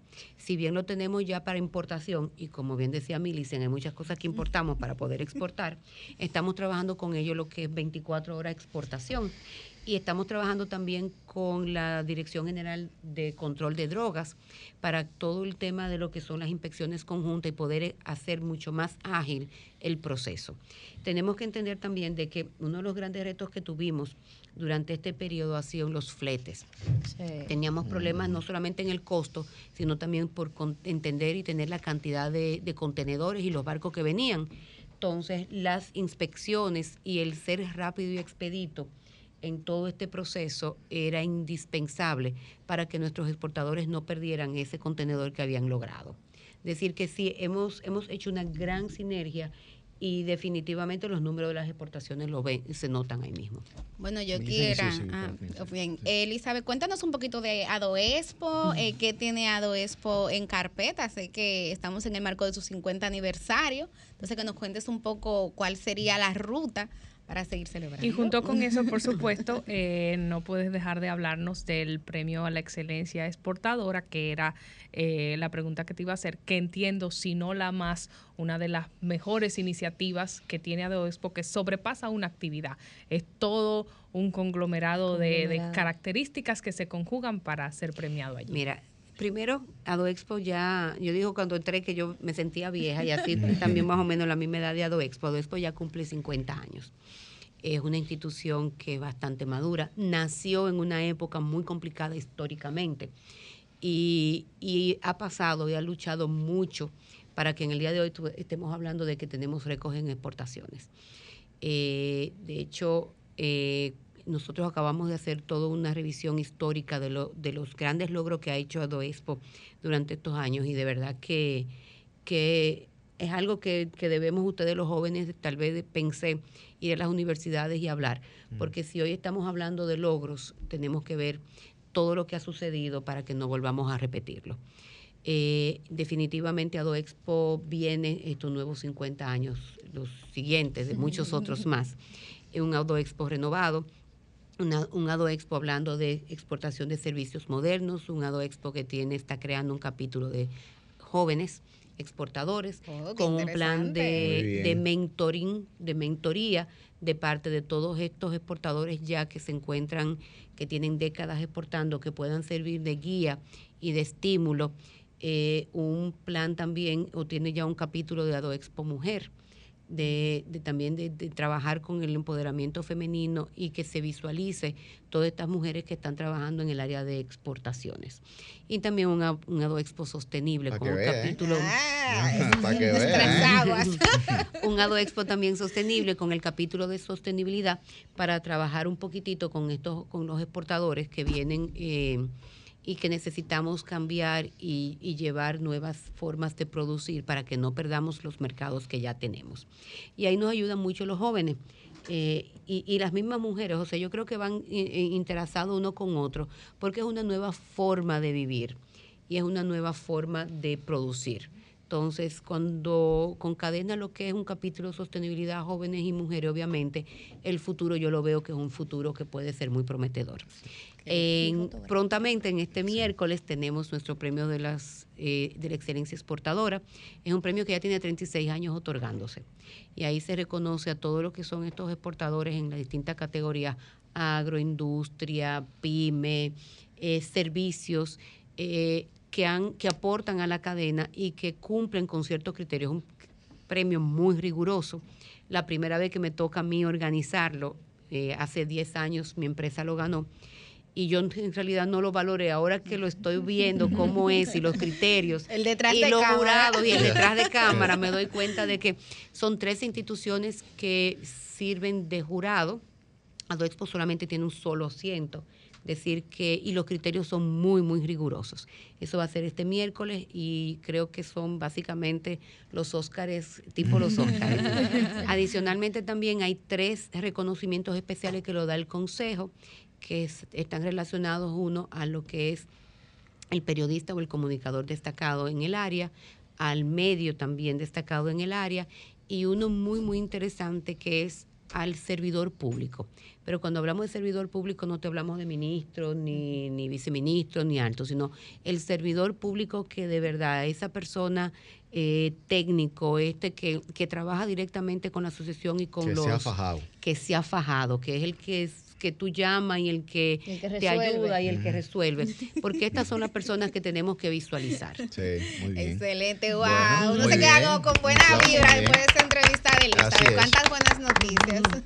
Bueno, pues agradecer nueva vez a Elizabeth Mena, presidenta de ADOESPO, por habernos acompañado el día de hoy. Que tiene Deseamos, que volver otro día a hablar de minería. sí, deseamos éxitos promisorios y que ese próximo día que venga también tratemos otro tipo de rubros que yo creo que hay oportunidades, ¿verdad? Para Sí. con esa mentoría joven para muchas personas que están desarrollando su creatividad y que creo que de AdoExpo tiene un espacio eh, idóneo para, para desarrollar pues, pues su vida comercial y económica, ¿verdad?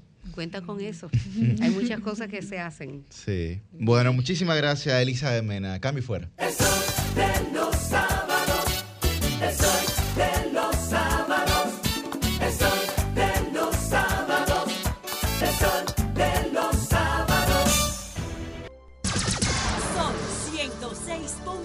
106.5. El sol de los sábados, el sol de los sábados, el sol de los sábados, el sol de los sábados. Bueno, 9 y 44 de la mañana, cargado de contenido este sol de los sábados. Hoy es sábado 29 de octubre y está con nosotros Vladimir Rozón, que es coordinador de partidos políticos del Observatorio Político Dominicano de Funglobe.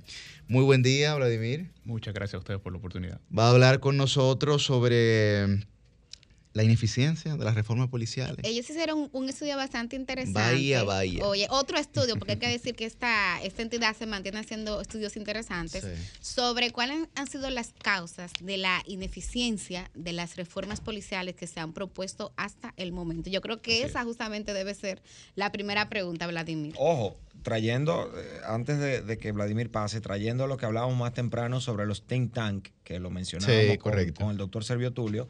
Funglode es el gran think tank de la. República Dominicana en materia de ciencias sociales y políticas. Por lo es. tanto, ese observatorio hace constantemente un trabajo fenomenal de publicaciones. Eh, el más importante, el más importante. muy y de investigaciones. muy De lo- interesante. en el caso de los feminicidios, ahí han hecho también, tienen toda una escuela para Sí, dar sí, sí, cátedra. más relevante que Pero vamos a ver reforma policial. Así es, reforma policial. Nosotros estuvimos estudiando todo lo que ha sido el proceso desde las primeras reformas hasta la actualidad a propósito de la que se presentó ahora en 2021. Y decidimos ver por qué no han funcionado las reformas policiales. Porque si desde el 78, desde tiempos de Balaguer, llevamos haciendo reformas, todavía no tenemos cambios que pudiéramos decir han sido trascendentales en la materia. Y los principales elementos que hemos visto, el primero, la mayoría de las reformas aquí se crean a partir de picos de violencia, no de diagnósticos o estudios. Ustedes recordarán el caso de los pastores asesinados en Villa Altagracia. Claro. Luego, muy cerca, el caso de la arquitecta Leslie Rosado. Y al otro día, aquí se habló ya de que íbamos a impulsar o a iniciar la reforma policial. Cuando no se tenían ni siquiera los estudios base y se partía de lo que fue una especie de levantamiento que hizo el grupo de trabajo, también ustedes recordarán de la comisión de notables, que simplemente fue un levantamiento, no fue un diagnóstico ni un informe con propuestas a realizar. Fue un diagnóstico en el cual ellos evaluaron todas las áreas de la policía que acabo de destacar, dijeron que en el 100% de estas hay problemas, falta de equipos, falta de presupuesto, falta de personal. Entonces, a partir de ahí se comenzó o se inició ese, ese plan. El segundo elemento que vimos es que nosotros tendemos a malcopiar o emular reformas policiales de otros países, tomando como siempre lo que es el plan macro o lo que se ve en el papel, pero no estudiar cómo se implementó y cuáles fueron los resultados de esas propuestas en otros países. El caso más pragmático es el del plan cuadrante. Nosotros lo hemos copiado de Colombia, de Chile, de una infinidad de países y eso no ha funcionado. Pero además, nosotros en los 80 presentamos en República Dominicana un plan de división territorial tipo un plan cuadrante, el cual tampoco dio resultados, pero eso no se vio. Y otro elemento importante que también hemos visto, que vimos en el estudio, fue la formación deficiente. Señores, aquí se forman policías con un mes, con tres meses. Pero además, muchas veces esas formaciones se hacen basadas con técnicas policiales que ya no se utilizan. Por ejemplo, aquí se utilizan muñecos estáticos, los cuales no tienen extremidades. Y por eso usted dirá en algún momento, ¿por qué que un policía dispara a la cabeza? Exacto. Bueno, porque lo entrenan con muñecos que no tienen extremidades. Wow. Entonces, esos son puntos que aquí no se analizan y no se estudian, simplemente vemos lo que se ve en la superficie. Y ahí está la clave de estas causas. A mí Melissa. ya, ya diagnosticado el problema, entonces la pregunta obligatoria sería si en este estudio hay recomendaciones Así de es. cuál sería la ruta adecuada para de una vez y por todas, Vladimir, tener una reforma policial que funcione, por Dios, que nos Sí. dé seguridad ciudadana. Así es, nosotros hicimos 10 recomendaciones, pero como el tiempo es corto, vamos a priorizar. Y antes de entrar en ellas, destacar que se debe, antes de entrar en la propia reforma, ver algunos elementos centrales. En abril 2021, el propio ministro reconoció que solo el 30% de 39 mil agentes realizan labores policiales. Eso es lo primero. ¿A quién nosotros vamos a formar? ¿Para quién va a ser esa reforma? Debemos definir realmente cuál va a ser el número de agentes. Es decir, estamos hablando que de 39 mil, solamente poco más de 11 mil realizan labores policiales. Luego de eso está el tema de que de esos 11 mil que realizan labores policiales, entonces usted tiene el tema de la formación deficiente y el tema también de que muchas veces estos agentes son zancochados para salir a las calles. Entonces, ¿Qué vemos de primero? Definir ese número de agentes. Segundo, el diagnóstico integral. Vamos a ver la problemática. Vamos a hacer un perfil del delincuente, pero vamos a hacer un perfil de la víctima. Pero vamos a ver cuáles son los espacios delictivos principales. Entonces vamos a construir eso y sobre la base de eso vamos a priorizar acciones. Lo segundo es, y tiene que ir necesariamente la vinculación de la comunidad. En República Dominicana nosotros tuvimos con el Plan Barrio Seguro en 2006 resultados buenos a priori. Este plan comenzó en Capotillo. Ustedes recordarán que Capotillo era conocido en Santo Domingo porque la policía no podía entrar. Y este barrio fue uno de los principales focos. de Ahora ese entra y hace otra cosa. Bueno. es otra discusión. Es otro tema. Entonces, la vinculación con la comunidad es importante. ¿Por qué? Porque los delincuentes se han apropiado del barrio. El caso de Villamella. Allí los delincuentes, bueno, las bandas, ellos cuidan, ellos protegen, pero ellos también amedrentan, ellos también ponen en miedo. Entonces, ese vínculo con la comunidad es necesario para poder lograr que se pueda recuperar el territorio. Y ese plan de barrio seguro fue exitoso en sus inicios porque había una vinculación muy cercana con la comunidad. Pero eso se fue perdiendo en el tiempo. Y vinieron los problemas de jerarquía, de autoridad con la policía y eso evidentemente se desvirtuó. Otro elemento importante que debemos tener en cuenta y es fundamental es que debemos eliminar las ideas de que las prácticas de mano dura y uso excesivo de la fuerza generan una solución a la problemática de la inseguridad. Está demostrado que esto genera más violencia y que además no ha sido una técnica efectiva cuando vemos los estudios en todos los países de la región. Se debe desmontar ese discurso punitivo de que vamos a militarizar las policías mixtas son un error, porque los guardias, como se dice popularmente, no están para seguridad ciudadana. También criminalizan el barrio también. También. Entonces, son otros problemas que tú te creas intentando crear una solución. Entonces, fíjense cómo en vez de nosotros avanzar, lo que hacemos es que retrocedemos. Por tanto, esos, esos puntos serían los esenciales para presentar esas, una nueva reforma. ¿Y qué rol juega dentro de este estudio la voluntad política? Que siento que es el gran ausente. Esa es una gran este pregunta. Tú sabes que ayer me preguntaban en otra entrevista, ¿qué tiempo debería tomar una reforma policial para ser efectiva? Y decía, bueno, si hay voluntad política y se toman los elementos necesarios de dos a tres años, pero la voluntad política es la clave. En este proceso 2021 el presidente dijo que estaba comprometido con esa reforma policial. Y él de hecho dio algunos pasos, creando un, eh, designando un comisionado y haciendo algunas gestiones. Sin embargo, luego las acciones que se han presentado no han dado al traste con que realmente esa voluntad política existe. Por tanto, sin voluntad política nos quedaremos en el mero discurso, en los meros programas, que repito, en el 78 tuvimos, en el 2000 Hipólito presentó un plan de reforma y de modernización, muy parecido a lo que hablamos ahora. En el 2005 Leonel Fernández presentó Seguridad Democrática, en el 2012 Danilo Mina presentó un plan de reforma integral de la Policía Nacional, en el 16 volvió con el tema de división por cuadrantes, de recolección de armas, y ahora en 2021 tenemos otro. El elemento común, fallas en la concepción de las reformas y falta de voluntad política. Vladimir, una pregunta con respecto a las dos funciones esenciales de la Policía Nacional y de los cuerpos de seguridad. Prevención y persecución. O investigación, ¿verdad? Persecución ya sería Ministerio Público. Investigación. En, en materia de investigación y, eh, digamos, hallazgos y, y- e identificación de eh, hechos, situaciones criminales, la verdad es que la Policía Nacional Dominicana en los últimos 30 años ha avanzado muchísimo. De hecho, eh, varios presidentes ya han hecho eco de que en 48, 72 horas es muy fácil, es mucho más fácil detectar cuando se comete un delito, quién lo comete y, y, digamos, identificar los elementos principales de una situación como esta. Ahora, el gran reto nuestro está en la prevención. De acuerdo a los estudios que ustedes han realizado, de acuerdo a, a- a todo este material que hay disponible y el análisis que ustedes han hecho, ¿qué debe hacer la República Dominicana? ¿Qué debe contener una reforma en este sentido para mejorar en los aspectos que tienen que ver con la prevención? Sí, perfecto. Esa es una excelente pregunta porque real y efectivamente el tema de la prevención es otro de la, de la, de la conceptualización de las reformas que se ha perdido. Nosotros que tenemos una policía militarista que viene de la dictadura, pero que además la tiene en sus raíces. Se crea en el 39, pero es en el 58 cuando por primera vez hay un jefe de la policía que sale de las filas de la policía. Todos eran, venían de, eran militares. Pero además de eso, esa, ese, ese ánimo ¿no? y esa cultura militarista es la que ha desplazado la prevención y la inteligencia.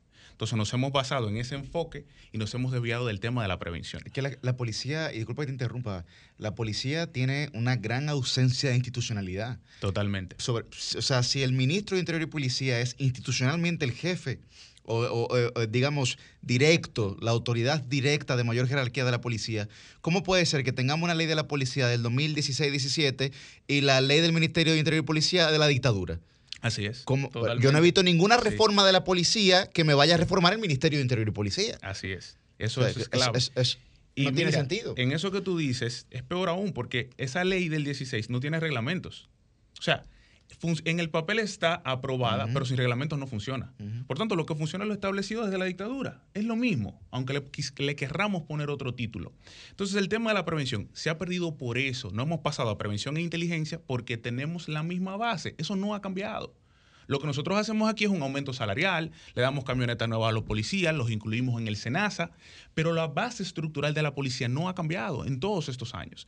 Y en el tema de la investigación, en el informe que recoge el grupo de trabajo, que estos hay que creerle porque ellos fueron departamento por departamento, la policía científica estableció ellos mismos que ellos no tenían ni equipos, ni personal, ni presupuesto para realizar sus labores. Y que eso ponía en riesgo la investigación porque muchos peritos se habían en la obligación de trabajar por fuera, dice el propio informe del grupo de trabajo. Entonces, fíjate como un elemento principal de la policía, ellos mismos reconocen que no tienen los vías ni los métodos. Entonces, como tú decías, es verdad, hemos avanzado en el tiempo, pero la realidad es que el día de hoy sigue siendo grave. Y la científica, muy al lado ahí con la cibernética, a propósito de los delitos en redes y demás, decían los de la policía cibernética también en el informe que solamente tenían presencia en Santo Domingo, Santiago y Punta Cana. Por tanto, toda la otra parte del territorio se encontraba desproveída. Bueno. Se acabó el tiempo. Se acabó el tiempo, lamentablemente, Vladimir, pero yo creo que eh, es importante mencionar a la producción que necesitaríamos volver a contactarte porque este es un tema de suma importancia y ustedes están contando con algo fundamental, que son los datos. Así es. Yo de hecho quiero el estudio. Sí, Ya, ya te lo sí, pediré sí, fuera sí, de sí, cámara sí. para Sí. leérmelo. Y, y está disponible, decirle a la audiencia que en opd.org.do, las siglas del Observatorio Político Dominicano, está disponible. Es bastante extenso porque intenta ver la realidad comparativa de toda la región y la realidad nacional, estudia los cuerpos policiales, la historia de la Policía Nacional, la historia en la región, por tanto, el que Ah, quiera. pero la gente puede entrar y, esto, buscar ahí el ítem que entienda que Que le será de mayor provecho, es. claro. Bueno, pues muchísimas gracias a Vladimir Rozón y con él pues cerramos este Sol de los Sábados. No sé si alguno de los panelistas tendría alguna pregunta al día de hoy. No traje, no traje. Y tú, Guillén, una Eh, don preguntita para Francisco hacer a es- Francisco. es, Sí, don Francisco duro. regularmente tiene preguntas. Una preguntita para Yo, hacer. yo, yo vine tímido hoy, señores. Sí. Yo creo que hay que tomar las cosas con calma. Mm. Estamos en un momento complicado. Entonces yo tengo una pregunta desde el Eso lo panel sabíamos. para, para no yo realmente estoy improvisando del panel para el cielo. Como diría Bad Bunny Humberto, ¿estamos bien?